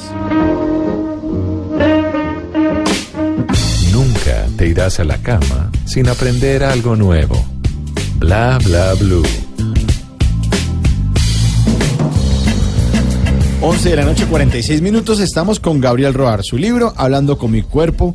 ¿Lo pueden conseguir en dónde, Gabriel? Aquí Lerner en Colombia, Le- Lerner Panamericana y Nacional y a nivel mundial por Amazon. Por Amazon. ¿Por qué y para qué me enfermo? Y nuestros oyentes con el numeral salud bla bla bla pues hacen las preguntas que quieran porque resulta que el cuerpo o las enfermedades sirven para algo. Es una teoría que es fuerte de- de- y, y- y la he dicho ya varias veces aquí en el programa es a la gente de pronto le puede puede ser bueno que le dé cáncer. Porque el cáncer lo que está diciendo es, oiga, hay una- un tema que no está Es- resuelto. Es reinvéntese, Sí, además. exacto, No es una sentencia, y eso es una cosa que me encanta subrayar. El cáncer es, es un diagnóstico, pero no es una sentencia. Va a pasar a ser una sentencia si yo me tiro a morir, si me quedo con el susto. Preguntas, más preguntas de nuestros oyentes. Laisbeth Gutiérrez pregunta con numeral salud bla bla blue en Twitter. Soy felizmente casada, pero estoy sufriendo de falta de apetito sexual. Tengo 57 años. ¿Qué puedo hacer? Pues primero dejar de estresarse. Una de las cosas que más afecta el, el deseo sexual, tanto en mujeres como en hombres, es el estrés. Este tema de la ley del foco, tú estás donde está tu atención y aquello a lo que le quitas la atención desaparece. Sí, hay momentos que se presuponen son para intimidad, pero si la persona está pensando en que tiene que pagar, que tiene que, sí, el tema del trabajo, lo que le está pasando al niño, muchas veces todos esos elementos ansiógenos simplemente tumban la libido. Evidentemente, ya a esa edad además pudiera haber un chequeo hormonal, porque después de la menopausia, normalmente el, el pico hormonal a nivel de deseo, a nivel de libido, tiende a subir en la mujer. Pero si no, igual, un chequeo hormonal no le viene mal. Nuestro invitado, le habla el estudiante de Comunicación Social Santiago Carreño, también tiene preguntas que formulan nuestros oyentes. Claro que sí, es que la gente sigue interactuando en el Twitter de arroba Blue Radio Co. Arroba Ile Molina dice, sufrí de hernia en los testículos. ¿Qué puedo hacer? Sufrir, eso es un sobreesfuerzo por andar echándole a la vida. ¿Sabes? Es Cuando uno se echa cargas que no son suyas. Cua- Sí, sí, muchas veces, ¿no? Y tiene que ver con, con el símbolo del sobreesfuerzo, la hernia. Ya emocionalmente yo lo puedo traducir como una ventana de debilidad, y en este caso es una ventana de debilidad que muestra y evidencia ese sobreesfuerzo para cumplir una cuota de expectativas que muy seguramente hayan sido fundadas desde niño, del tipo de hombre que él tenía que ser. Bueno, por acá nos dicen con el numeral salud bla bla blue. Marvi Romero dice, doctor, ¿qué sucede con ese dolor frecuente en los talones? Siento unas eh, pequeñas punzadas que me dividen el talón. ¿A qué se debe? Normalmente, si yo pudiera, digamos, trazar una línea del tiempo, ¿no? Yo digo que sobre el punto medio del pie estaría el presente, pero realmente el presente está más hacia la bola del pie y el talón vendría a representar mi pasado. El tema es que el pasado, y esto lo, lo- lo mencionamos alguna vez, es un lugar de referencia y no un lugar de residencia. Cuando a mí me duele el talón, es que estoy haciendo un sobreesfuerzo y uso todo lo que ha ocurrido, todo lo que ha ocurrido en mi pasado para frenarme, para evitar que yo avance. Cuando yo aprendo a quedarme, por ejemplo, si me ocurrió un evento traumático con el aprendizaje y la lección y no con el evento de es que alguien abusó de mí o abusó de mi confianza o lo que sea terrible que le haya pasado. Pero si yo me quedo con el aprendizaje, el talón deja de doler porque yo me estoy trayendo al presente lo que yo elijo. Si no, me quedo solo con el dolor que es lo que está rescatando esta persona. Miguel Rivera dice, tengo inflamación en la encía inferior izquierda atrás de las muelas. Allá, atrás donde el- En la encía inferior es la mandíbula. ¿Encía inferior? Sí, en la encía. En la parte baja de la encía, ¿será? La- atrás atrás de, las muelas, debe ser como atrás. las molares, pues, la, Sí, sí, cirugía. cordales Las cordales, perdón. Las cordales. Este, la mandíbula es el punto superior del circuito de la rabia, ¿sí? Ahí, lo primero que me, que me viene a la cabeza es si esta persona sufrirá o no de bruxismo, porque los dolores molares suelen estar eh, evidenciando esa presión en el momento eh, nocturno. Y lo que eso su está haciendo es, yo estoy tranqueando la boca y toda la rabia y toda esa tensión para evitar decir eso que me molesta, a quien me molesta, porque creo que si no puedo prender un problema mayor, entonces lo contengo Pero no se cierra entre dientes y no le dicen nada. Claro. Pero lo que pasa es que su cuerpo igual le está diciendo, necesitas decirlo, ¿sí? Porque no, ha- no logra canalizar, porque si es, bueno, listo, me doy el permiso y yo no quiero hablar con Mauricio y no quiero hablar hoy. Listo, no hablo hoy, pero me doy el permiso de decirlo, lo digo en otro momento, cuando esté más calmado, para evitar una confrontación. Y eso es válido. Pero si lo callo y lo callo y siempre tengo el- la sensación de la necesidad de decirlo y de expresar esa rabia, pues el cuerpo le va a decir, expresa esa rabia, o eso le va a generar un dolor de cabeza. ¿Por qué? Porque no tomo la decisión de lo que sentía necesario hacer. Mire, por acá nos dice Cindy Oviedo, doctor, porque cuando me da mal genio se termina tensionando mi espalda por más de tres horas y a pesar de que me haya pasado el mal genio, el dolor sigue ahí. Pero además no debe ser toda la espalda, sino la parte alta de la espalda, que es el circuito de la rabia. Si el circuito de la rabia comprende manos, antebrazos, brazos, hombro, cuello, maxilar inferior. Entonces, el dolor en el entre hombros es por la carga de ese malestar y de ese mal genio que me estoy echando encima y que no logro canalizar, ya sea diciendo lo que yo necesite decir o haciendo lo que considere necesario hacer para drenar esa rabia y ese malestar. Bueno, 11.52. Dice, Gabriel, me dan ganas de mover mucho la cola cuando oigo esta canción de Juan Luis Guerra, Bachata Rosa.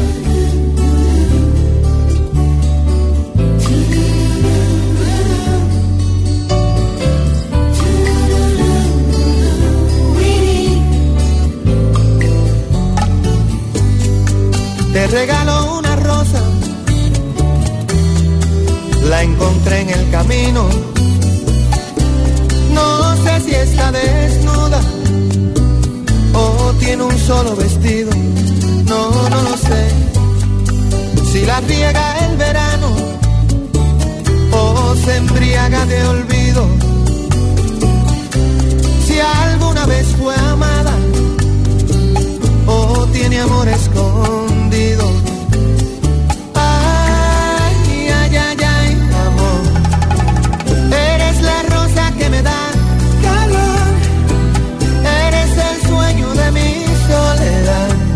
Letargo de azul, un eclipse de mar. Pero, ay, ay, ay, ay, amor. Yo soy satélite y tú eres mi sol un universo de agua mineral, un espacio de luz que solo llenas tú, ay amor.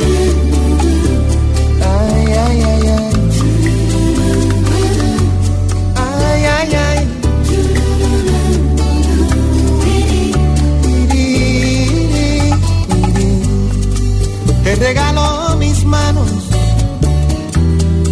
mis párpados caídos el beso más profundo, el que se ahoga en un gemido. Oh, te regalo un otoño, un día entre abril y junio,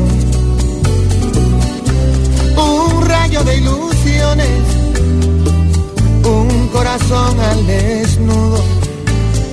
Ay, ay, ay, ay, amor. Eres la rosa que me da calor. Eres el sueño de mi soledad. Un letargo de azul, un eclipse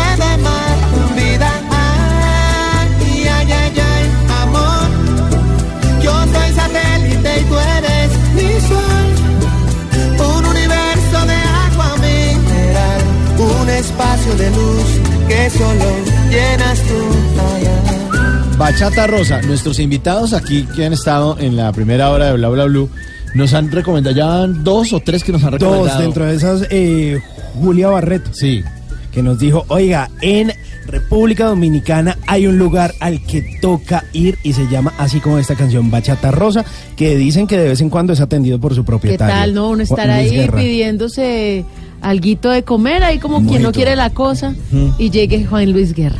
Mire, aquí le traje el mojito que pidió. Además, bien alto. No, se aprovecha una silla y se va montando y se toma la foto. No, no, pero usted le ¿no? dice, venga, bailemos, ¿no? Aprovecha. Pero Juan Luis Él Guerra es es muy hermano. tranquilo. Sí, es hermano para Sí. bailar. sí, Él es súper tranquilo, mantiene con la esposa a todo momento. Es Es, muy una tímido. persona exactamente Es muy tímido. muy callado, Sí. muy tranquilo, sereno, pausado. Bueno, entonces solo la foto. pues, pero en el no escenario sí se transforma. Gabriel, y cuando uno se le sube la bilirrubina, ¿qué es? Pues es, más un tema, es un- es un tema de tensiones, es un tema de, de- de decisiones que sí como calientes por hacer o por asumir. Bueno, nuestros oyentes siguen preguntando.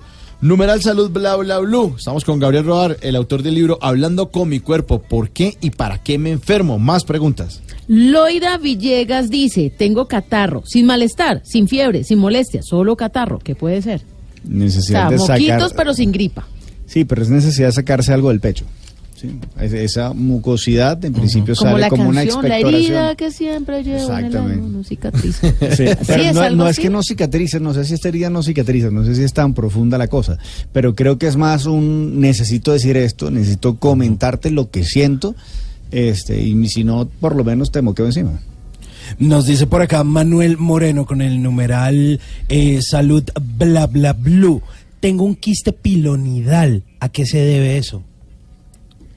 A ver, a tratar de asumir y de aceptar y perpetuar en su vida una situación que es definitivamente molesta ante algo que parecía una tontería o que para los demás parece una tontería, pero que para no recuerdo el- Manuel, Manuel. Manuel, que para Manuel lamentablemente no lo es, para él sí es un, un tema significativo del cual no logra zafarse, ¿sí? es aprender a drenar.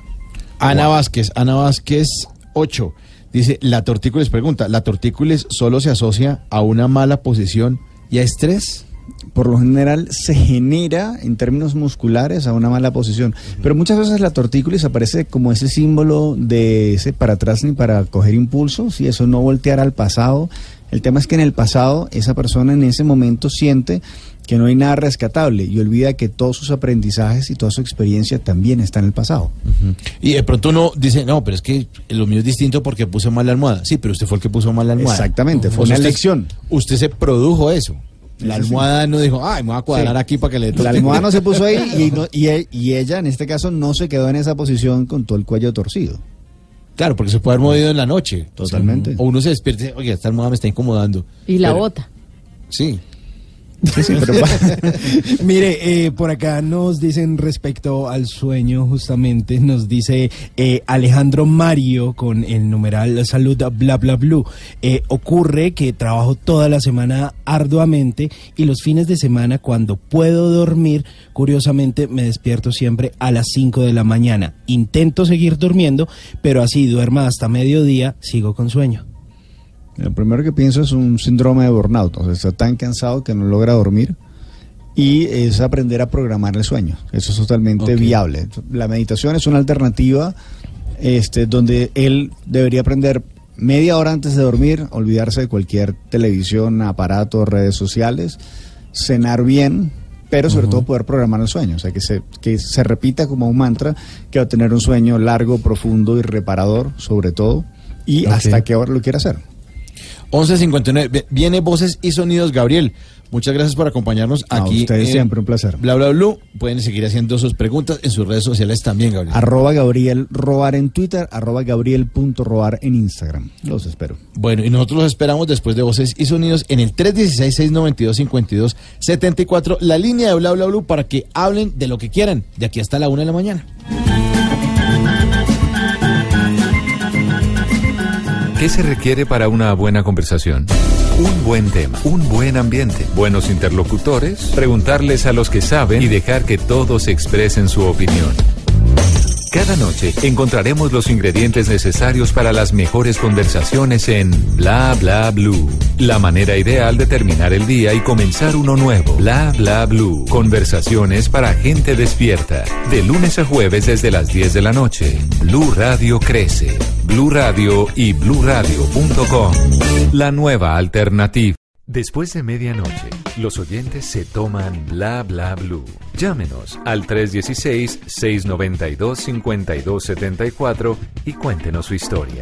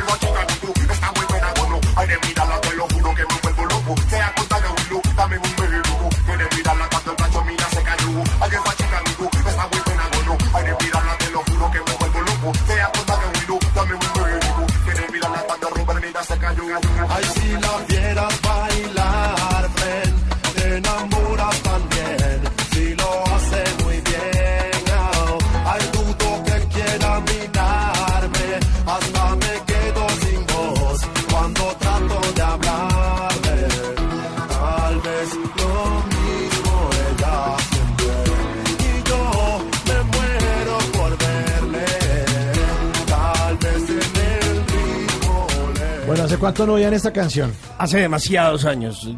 No sé, por ¿Qué? ahí unos más de 10. 15, 15 más. Por ahí 15 años. Sí, ¿no? sí, sí. Si la vieron Creo. bailar de El Barbero. Oiga, el barbero, este artista eh, panameño que también se apodaba como el barbero 507, que yo creo que este ¿Y el puede ser apartamento como del tipo su-? Yo me imagino, quién sabe para que le golpee ahí en el 507 y eh, pues este señor fue de esos, digamos que podríamos decir precursores de esa movida urbana de ese entonces. Yo creo que esto se asemeja un poco a ese momento en el que salía el general Latin Dreams, de pronto fue un poquito más Sí, suena para como- acá. Suena como champeta también un poquito. Sí, ¿no? es que era lo que se estaba haciendo en ese momento, ¿no? Lo que se hacía en. Panamá. Sí, lo mismo, eh, Kryptonita. Yo creo que esta fue la canción más famosa del Barbero, pero también hay canciones como El Son del Congo, Solo Somos Amigos, Hay Guial. ¿Ustedes saben qué es Guial? Vamos al guial. No. Vamos a Guial. ¿Qué es? La mujer. ¿El guial es una mujer? Guial, Guial es una mujer. Por ejemplo, en Panamá dicen como que Guial más buena.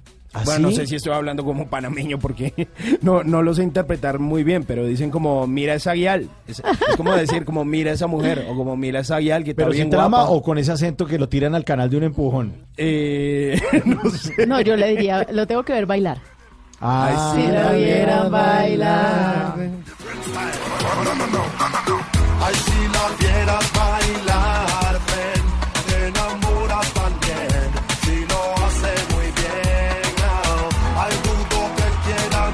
Si la vieran llamar, De una. Ay, llame, que llame. 316-692-5274. La línea de Bla Bla Blue para que usted llame y hable de lo que quiera. Si quiere hablar de esta canción, si quiere contarnos qué está haciendo a esta hora. ¿A dónde nos va a invitar?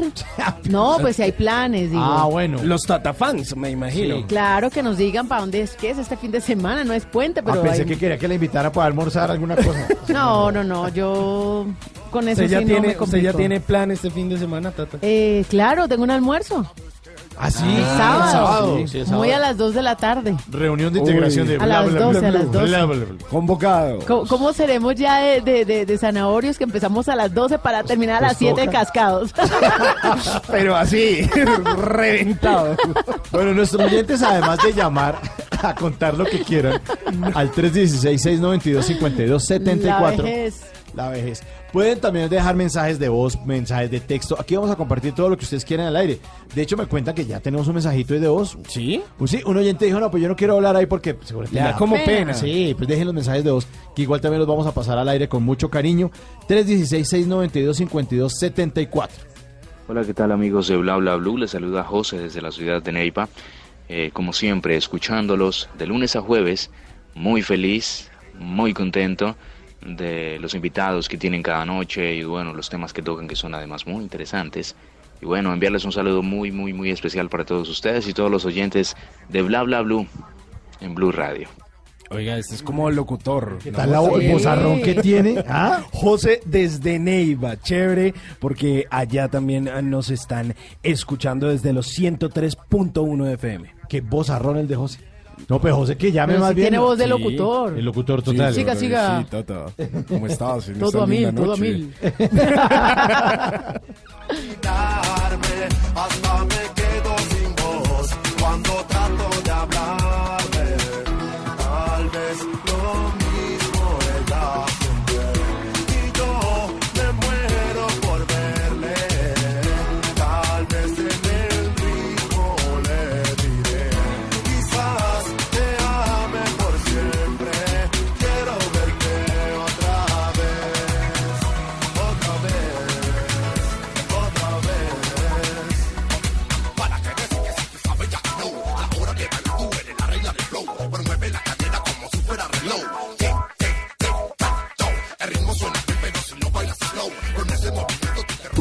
Bla bla blue.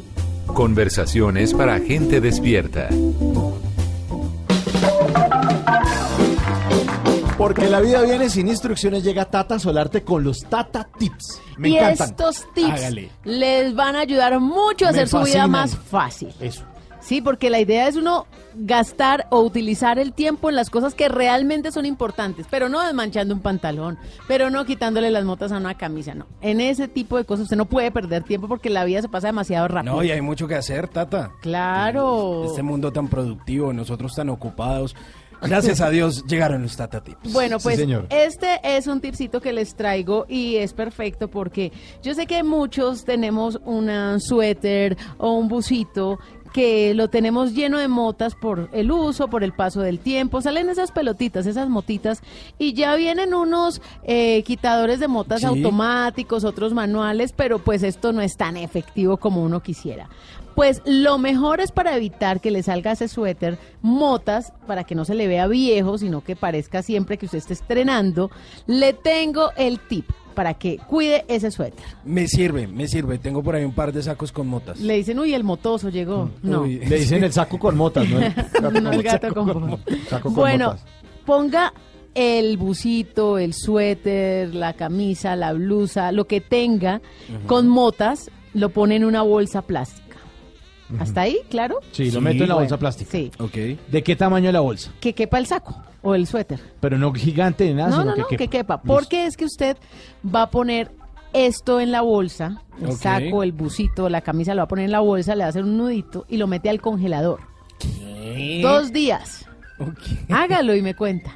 ¿Al congelador? Al congelador. ¿En serio? Claro, porque el problema de las pelotitas se va a acabar. Todo el tema son las fibras de la ropa. Todo el tema son las fibras de la ropa y al momento de que se congelen, por eso es que las medias veladas también el otro tip que les di, ¿se acuerda? Sí. Que antes de ponerse las medias veladas la pusieran en el congelador. ¿Hizo caso usted antes de ponerse las Eh, medias veladas? sí, sabe que me ha funcionado. Para que no, no se rompan tan fácil. Y en el caso de ¿Le las Sí, es un poquito más pues, de lo mismo. Pues aquí siguen buenas, mírenlas. Ay, no, Simón. ¿Cómo se pero va a poner medias veladas? Ah, pero, pues, Con razón lo hay dejan que en innovar. hay que cambiar.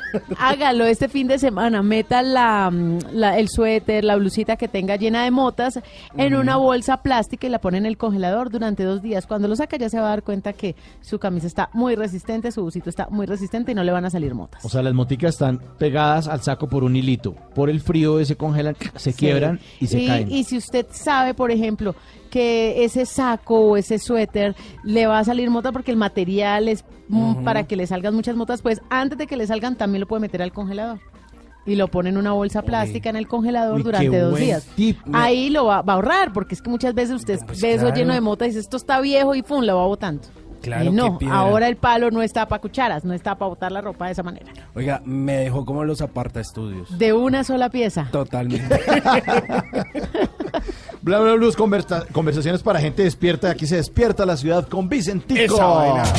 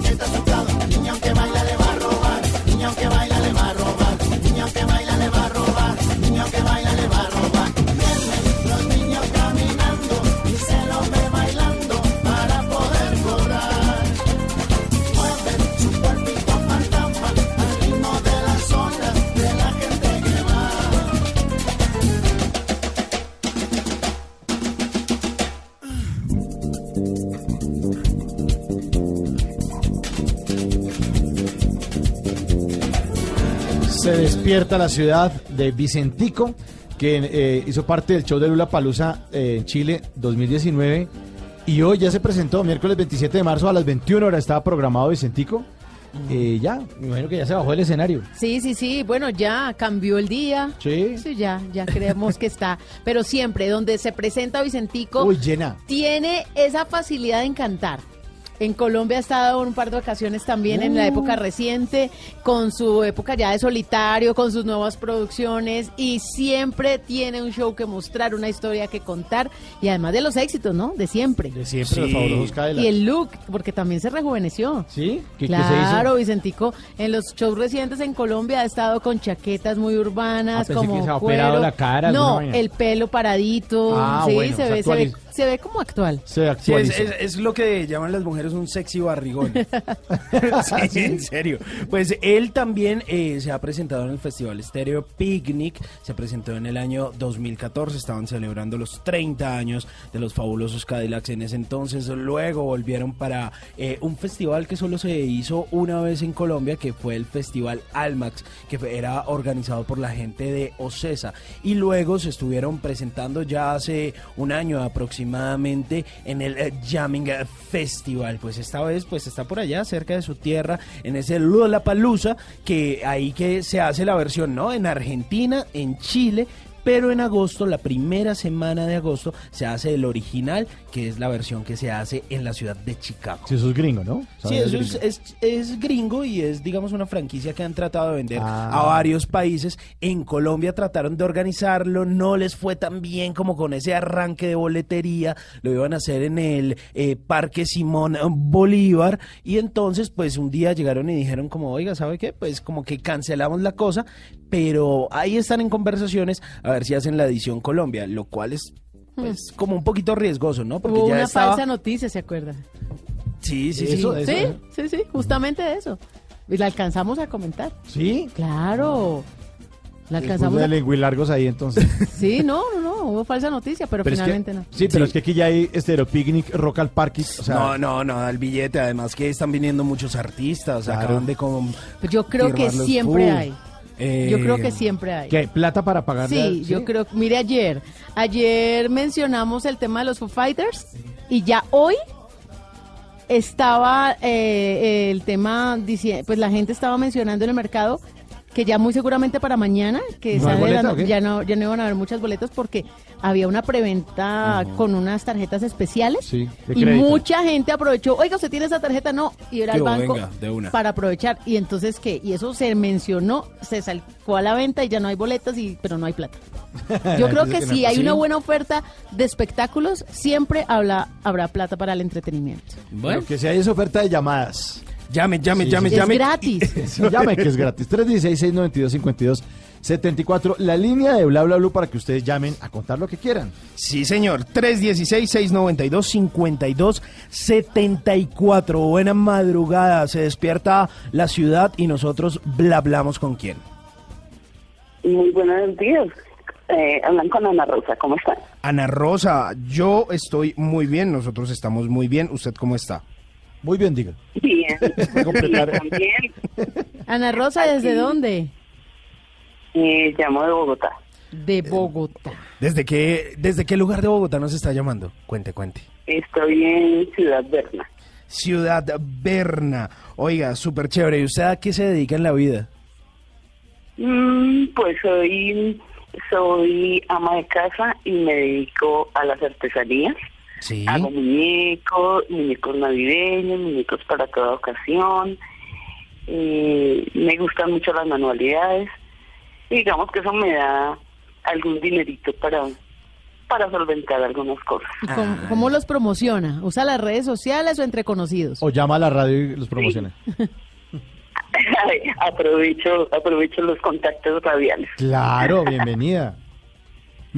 Eh, tengo el- tengo una página en Face y, y el voz a voz, los conocidos, eh, los clientes, entonces eh, eh, si les gusta algún algún muñeco, alguna cosa, entonces me escriben, me llaman y así. Pero, pero ¿cómo son sus productos? Descríbalos para que nos antojemos. Los que no son muñecos de Ah. Navidad. Sí. Sí, sí, buena vida, todavía. Son muñeco, muñecos de Navidad y muñecos de diario, pero eh, digamos yo ya empecé Navidad, ya empecé la Navidad del 2019. ¿Ya? Entonces ya, sí, ya. No, pero por favor, Ya o sea, yo, Deje vivir a yo marzo. trabajo sola. yo empiezo desde enero. En claro, usted se le acaba la producción y arranca una nueva. Ajá, y si me quedan algunos, por ejemplo, me quedaron algunos del 2018, entonces tengo un stock ahí.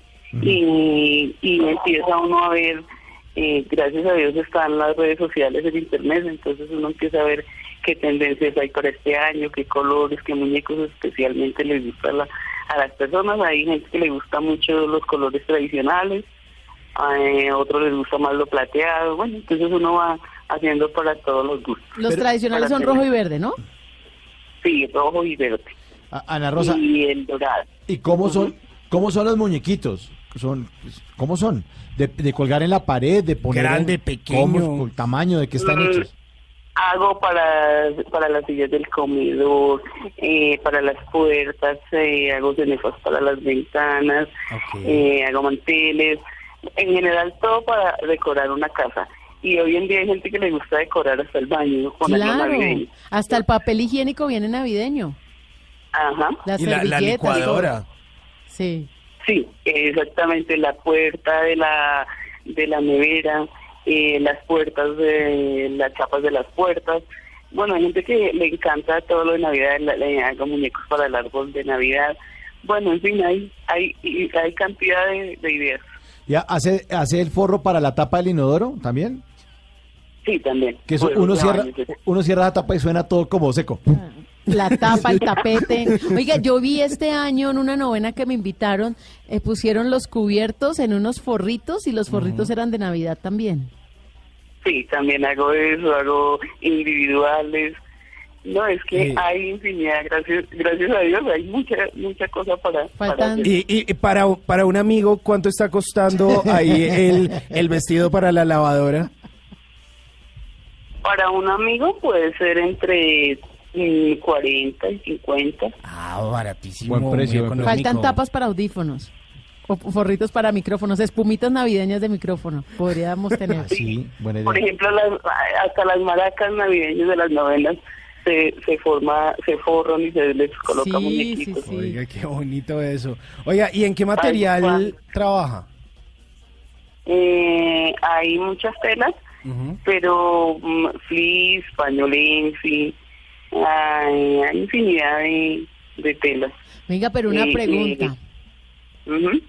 A ver, yo entiendo que desde ya esté haciendo la producción de diciembre porque seguramente eh, usted ya conoce su demanda. Pero ¿cómo se financia? Porque ya lo tiene ya lo tiene encargado, ya le han pagado por anticipado.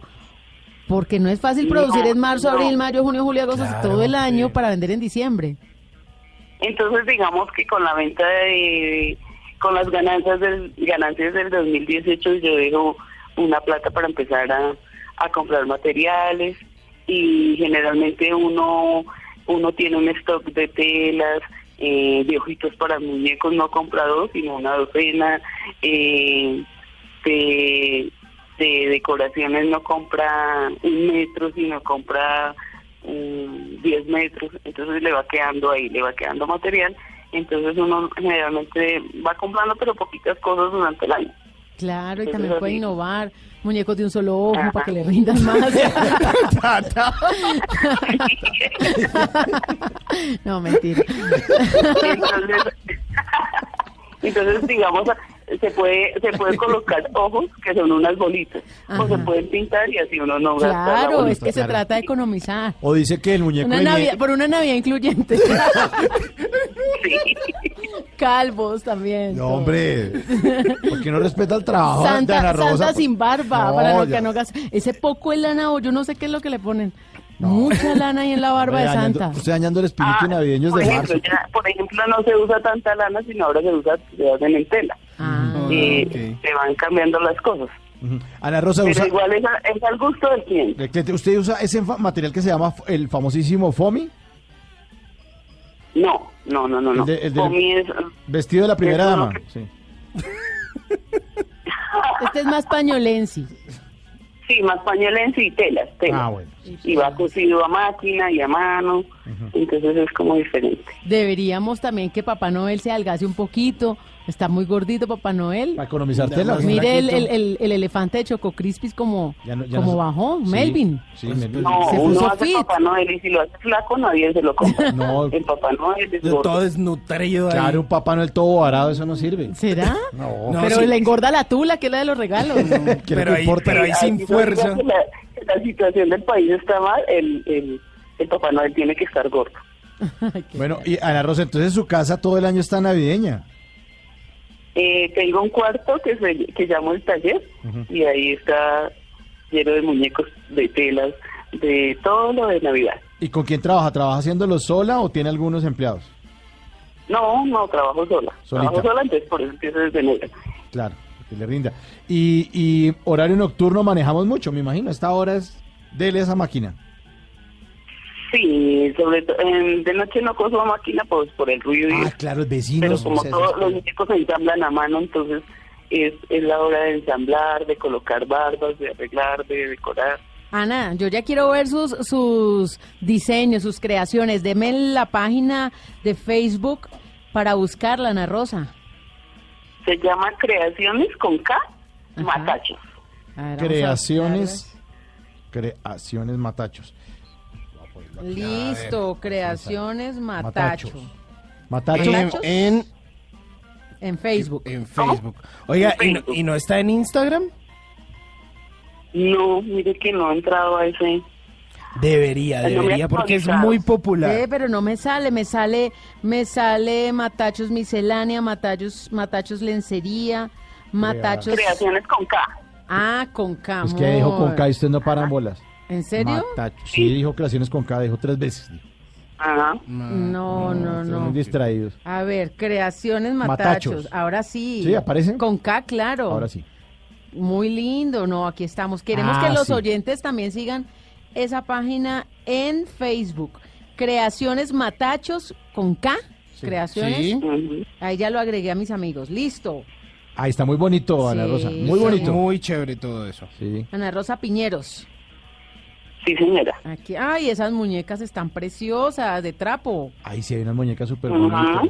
No, qué Ah, pero eso sí para otras épocas del año. Sí, sí, sí. Sí, eso no es solo navideño. Sí, sí, también trabajo para otras épocas, digamos que mm, se van presentando eh, invitaciones, piñatas, tengo sobrinitas, sobrinitos, entonces eh, cumplen años, les doy algún detalle y ahí lo, lo publico y entonces alguien me dice, ay, también de esa muñeca yo quiero una así. Entonces es una buena. Claro.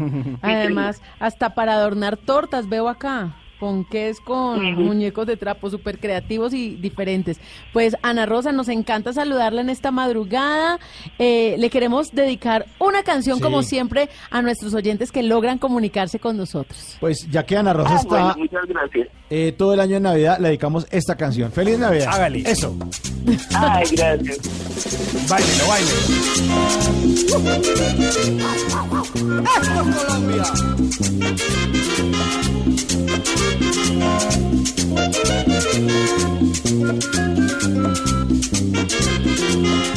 Navidad que vuelve, tradición del año. Unos van alegres y otros van llorando. Navidad que vuelve, tradición del año. Unos van alegres y otros van llorando.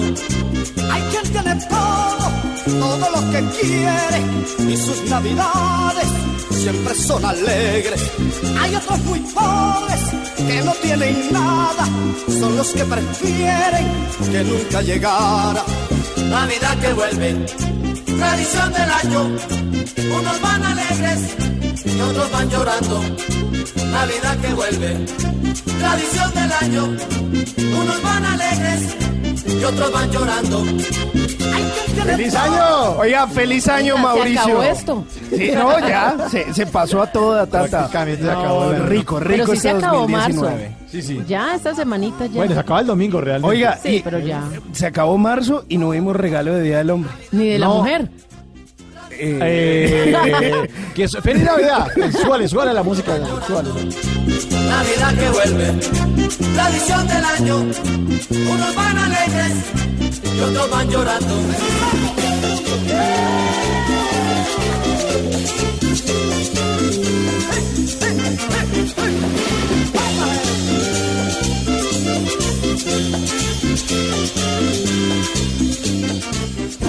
Bla bla blue. Conversaciones para gente despierta. Ay, miren nomás quién llegó. Ay, para que lo vean, es My Little Pony en eh, su mejor momento.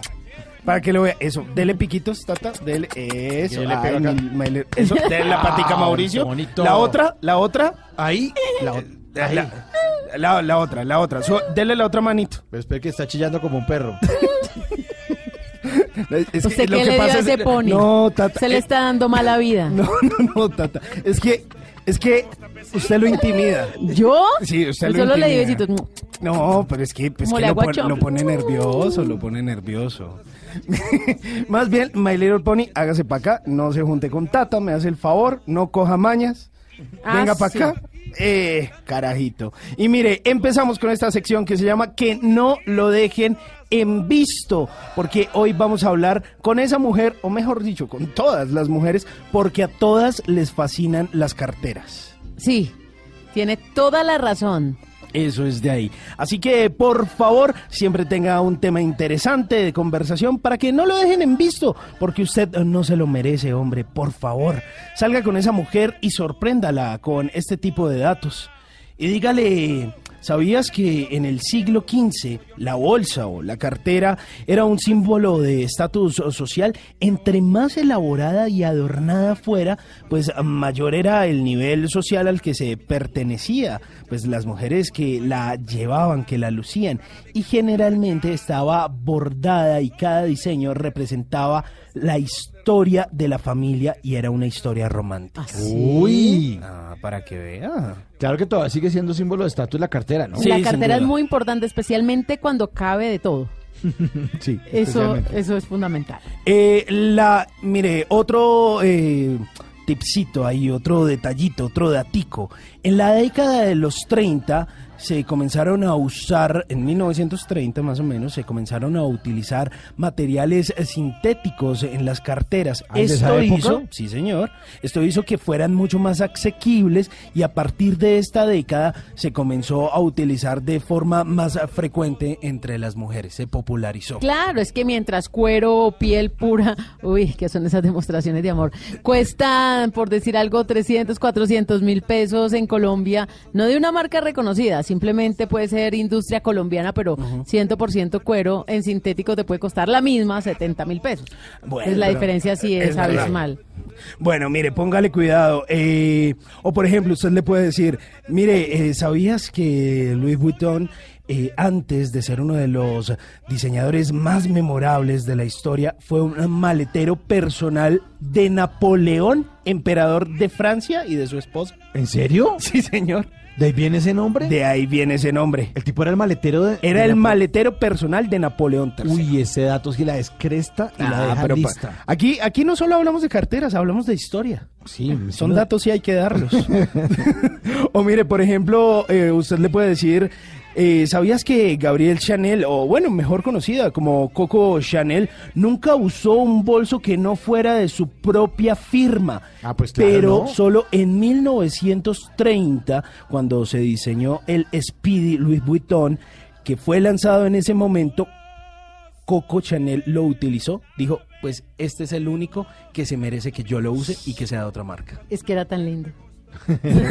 y tan caro. Sí, me imagino. Demasiado costoso. Es una marca muy exclusiva y ya, por ejemplo, usted, eh, a esa mujer que conoce de carteras como Tata, usted le puede decir, mira, a pesar de que esta Louis Vuitton es una marca vendida en más de 445 tiendas en 62 países, pues sigue considerándose la firma de lujo más exclusiva del mundo en la actualidad. Claro, es que un cangurito, uno de esos pequeñitos, se los puede conseguir en 5 mil dólares. ¿En serio Una, vale todo una eso? carterita chiquitica. Uy, qué cosa tan cara. Sí, es muy caro, pero pues sí, es muy bonito también. Pero usted lléguele con un regalo de esos No, y ya. Ah, no, conquista. claro. No, me toca... Pero acuérdese que la cartera, según, según, según la realeza, la cartera va en la izquierda para saludar con la derecha. Ah, ese es buen dato. Sí, que uno generalmente lo lleva a la derecha, no, va en la izquierda para saludar con la derecha. Oiga, buen dato, buen dato, Tata. Pues espero que ese tipo de datos pues le sirvan pe- para que a la próxima vez no lo dejen en visto. Y antes de montarme en My Little Pony, que trae su carterita el día de hoy también, muy pinchado y muy lindo, recuerde decirle a ella antes de dormir. Sé que tu nombre no es Alicia, pero sí sé que eres una maravilla. Ah. Ay. Y usted de hombre que nos está escuchando, nunca sea la carterita de su mujer. Sí. Nunca. Mejor dedique la cartera de Carlos Vives.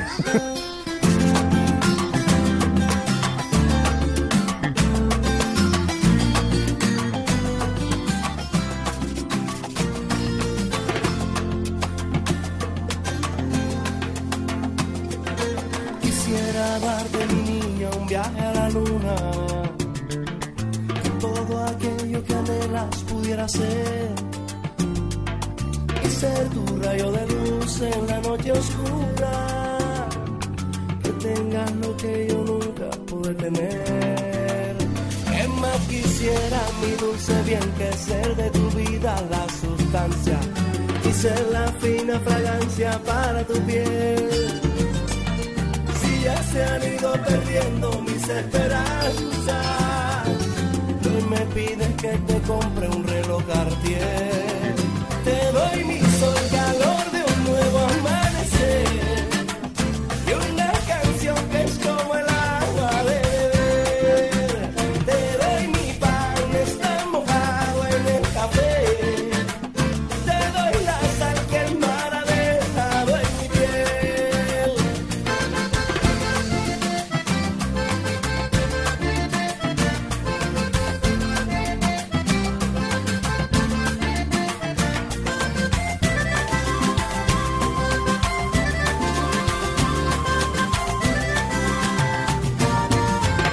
Cartera de Carlos Vives. El patrón, eh, el que siempre da de qué hablar. Y hoy estaban dando de qué hablar no solo él sino eh, también a Shakira. Pues hay que recordar que pues ellos hicieron una canción juntos que fue La bicicleta.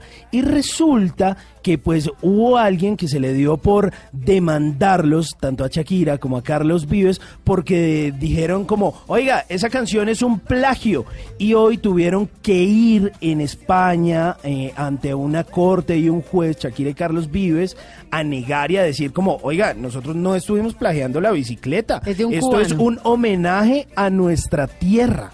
Sí, señora, es de eh, un cubano. Fueron al juzgado de lo mercantil, el número 12 de Madrid. Iniciaron eh, esto porque había demandado un cantante cubano que se llama Liván Castellano Valdés. Acusó a Shakira y a Carlos Vives, pero además de eso también había eh, acusado al compositor Andrés Eduardo Castro, el gran El Andrés Castro, sí. que es un tremendo productor que lleva toda la vida trabajando con Carlos Vives. Castellano estaba reclamando que los derechos de autor de la bicicleta, que además de eso, pues ganó el Grammy Latino de Mejor Canción en el 2016 y que vendió más de 2010 cop eh, 210 mil. 210 mil copias, Tata, usted me corrige ahí, pues decía que no, que eso era de un tema que él había compuesto hace mucho tiempo, por allá en 1997, que se llamaba Yo te quiero tanto. Y le dijeron como, no, señor.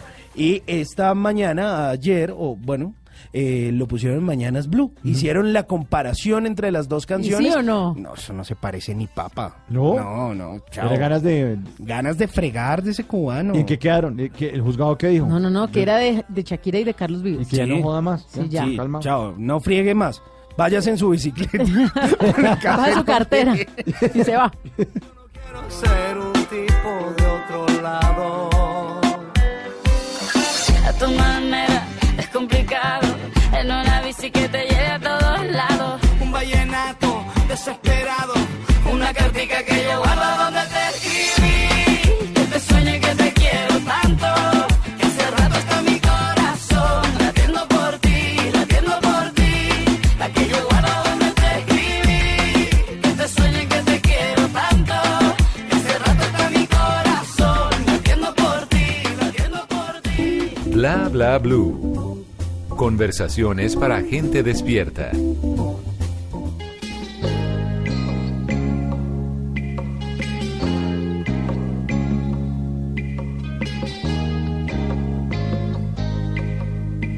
perfume de su almohada conoces bien.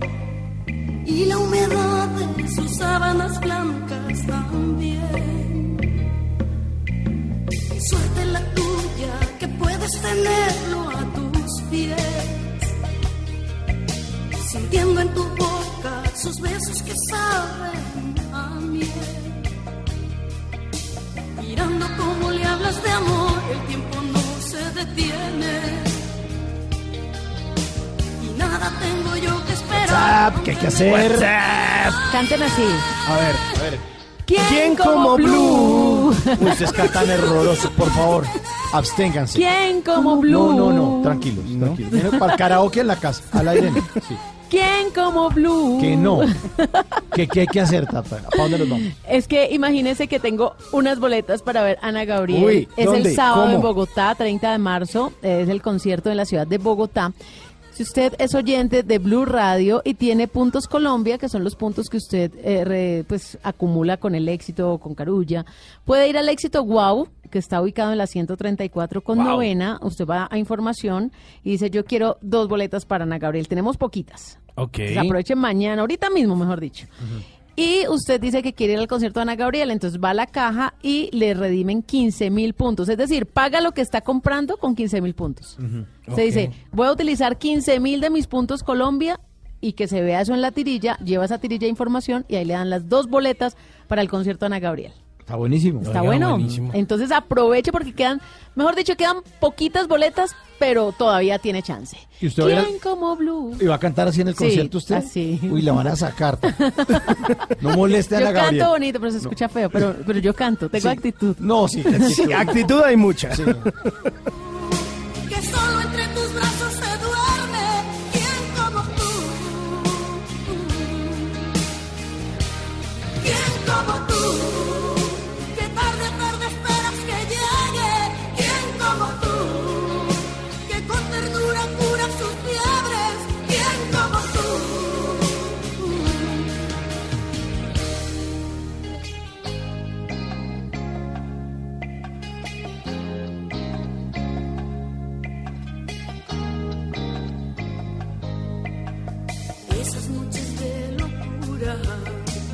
tú las disfrutas bien. Y entre sus brazos las horas no pasan, no sé. Mirando cómo le hablas de amor, el tiempo no se detiene.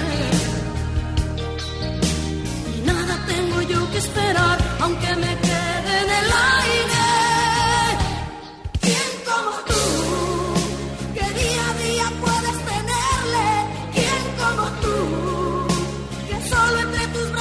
Ay, si los oyentes vieran a Tata cantando esto ojo cerrado aquí, no. y eso no. que no estoy despechada. Bueno, adolorida, despechada nunca. Ay. No, pero es que Ana Gabriel es muy buena. Muy No, buena. esa voz ronca es sabrosísima. Esa sí tiene voz aguardientosa. Total. Sí, sí, sí. Bueno, y les tengo más. ¿Qué? Porque, porque no se ha hablado mucho de la nómina oficial del Festival de la Leyenda Vallenata, ¿verdad? Pero Carlos Vives, ahorita lo estábamos mencionando por el tema de, de la cartera y por su lío con Shakira con la bicicleta. Pues, ¿cómo les parece que ha publicado en su cuenta de Instagram un mensaje bien importante? Lo ha titulado Los hijos del vallenato. Entonces uno se imagina como la nueva generación del vallenato. Pues no, hace referencia a que todo el mundo viene al festival, a que todos tenemos algo que ver con Valledupar, a que Colombia respira vallenato, a Total. que el ritmo es de acá. Entonces, figuras como Salo, como Sebastián Yepes, ¿se acuerda de San Alejo? Sí, sí, sí. Como... Salo, Sí, Salo, sí, Mauri- sí. Salo y Mauricio Tejero que hicieron parte de todo eso que fue Wamba, este gran fenómeno buenísimo. Alejo González con Bonca, por ejemplo. Ajá. Gusi, ¿se acuerdan de Gusi Beto? Claro. Claro. Eh, Samper. Eh, de Sin ánimo de lucro, el Mauricio- parrandero. El parrandero. Mauricio Palo de Agua.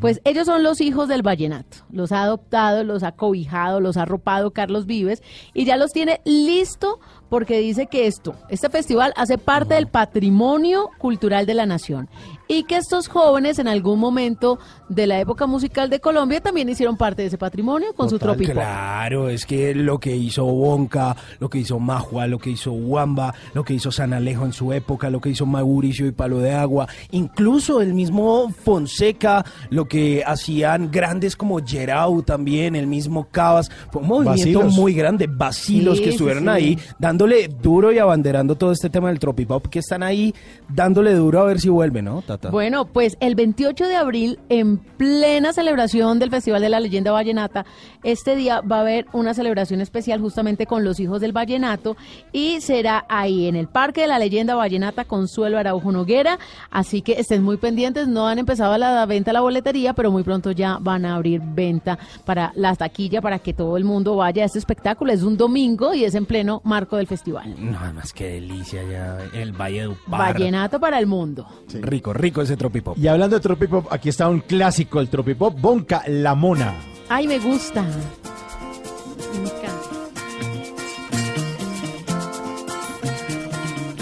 No era una noche como las otras, algo la hacía ver más hermosa. No era la luna ni las estrellas, pero algo la hacía ver más bella. Sus ojos, su boca y su sonrisa, hacía que la noche fuera linda. Y acompañándolo una guitarra hizo de la noche una parranda. Pero ya se fue. Con un aguardiente en la mesa mezclándolo con cerveza yo la miraba bailar. Y mi amigo aquí a mi lado me advertía fuerte y claro mi hermano no se vaya a ilusionar con esa mona que baila que le encanta. Y lo enloquece en esta noche de parranda esa que lo ignora que no le da ni la hora esa que todos los viernes se va a bailar.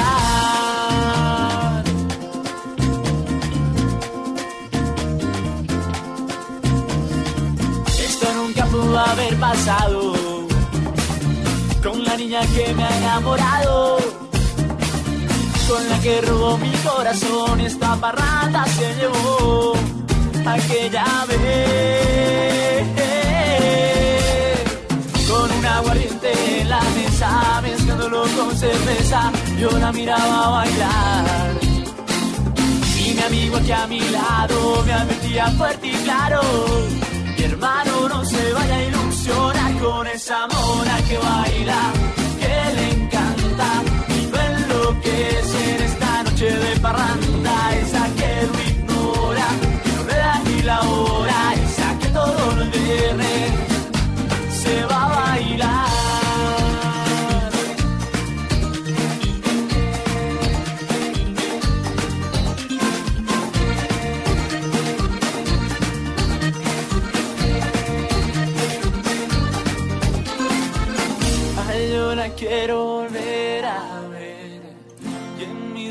poderla tener. Quiero tenerla aquí a mi lado, estoy siempre enamorado de esa mujer. Con esa mona que baila, que le encanta y lo enloquece en esta noche de parranda. Esa que lo ignora, que no le da ni la hora,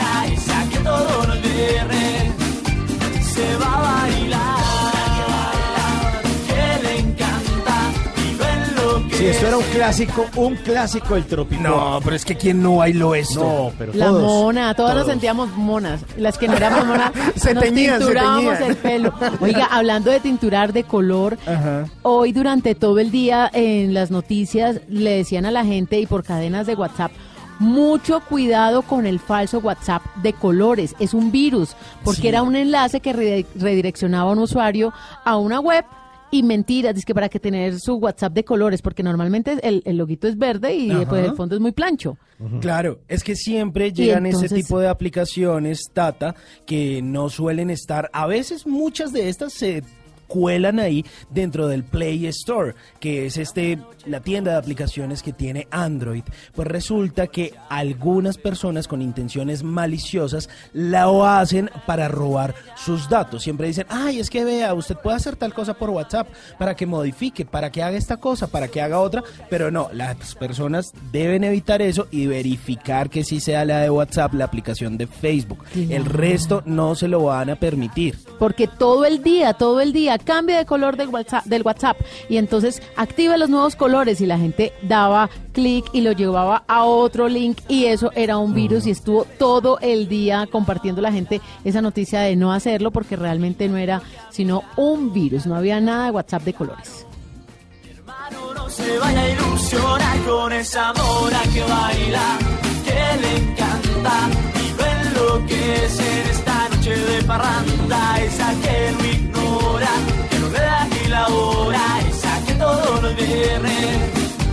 se va a bailar.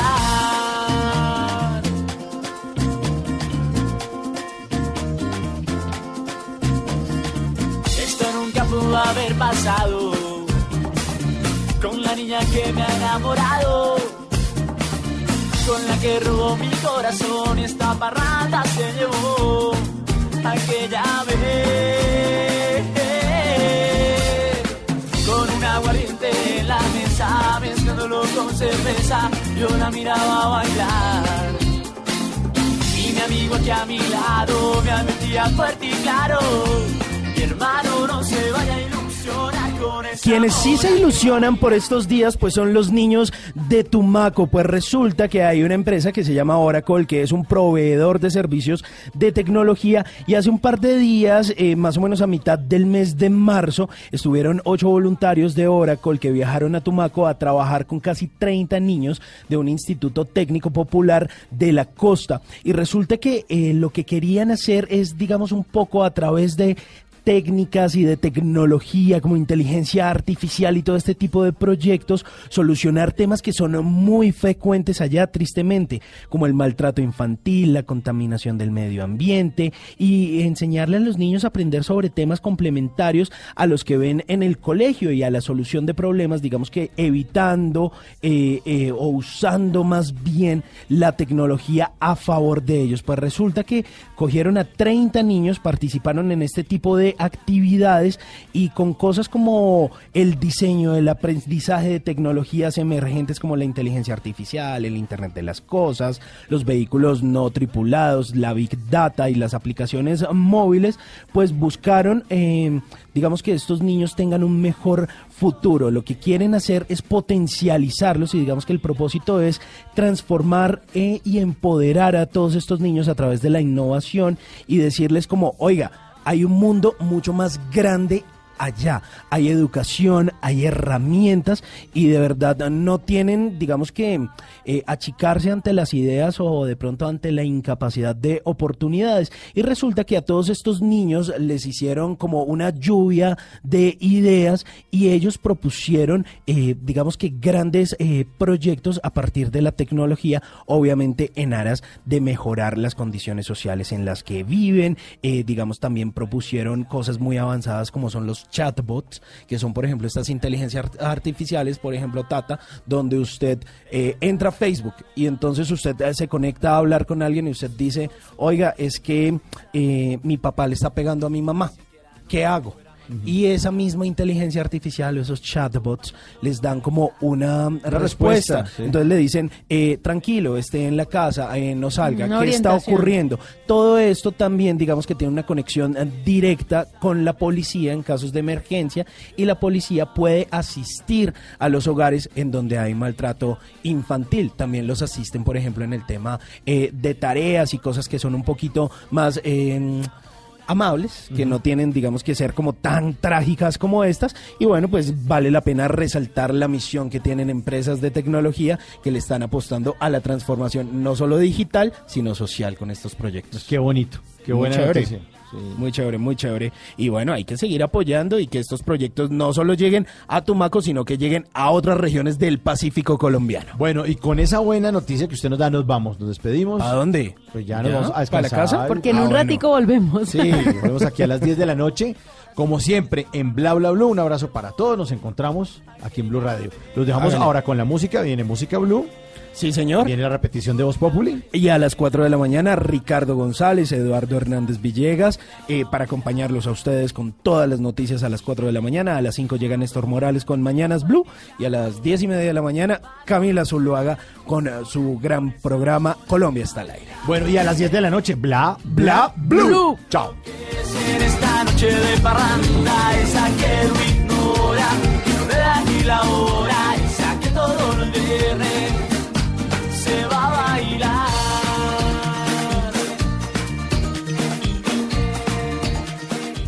Bla bla blue. Conversaciones para gente despierta.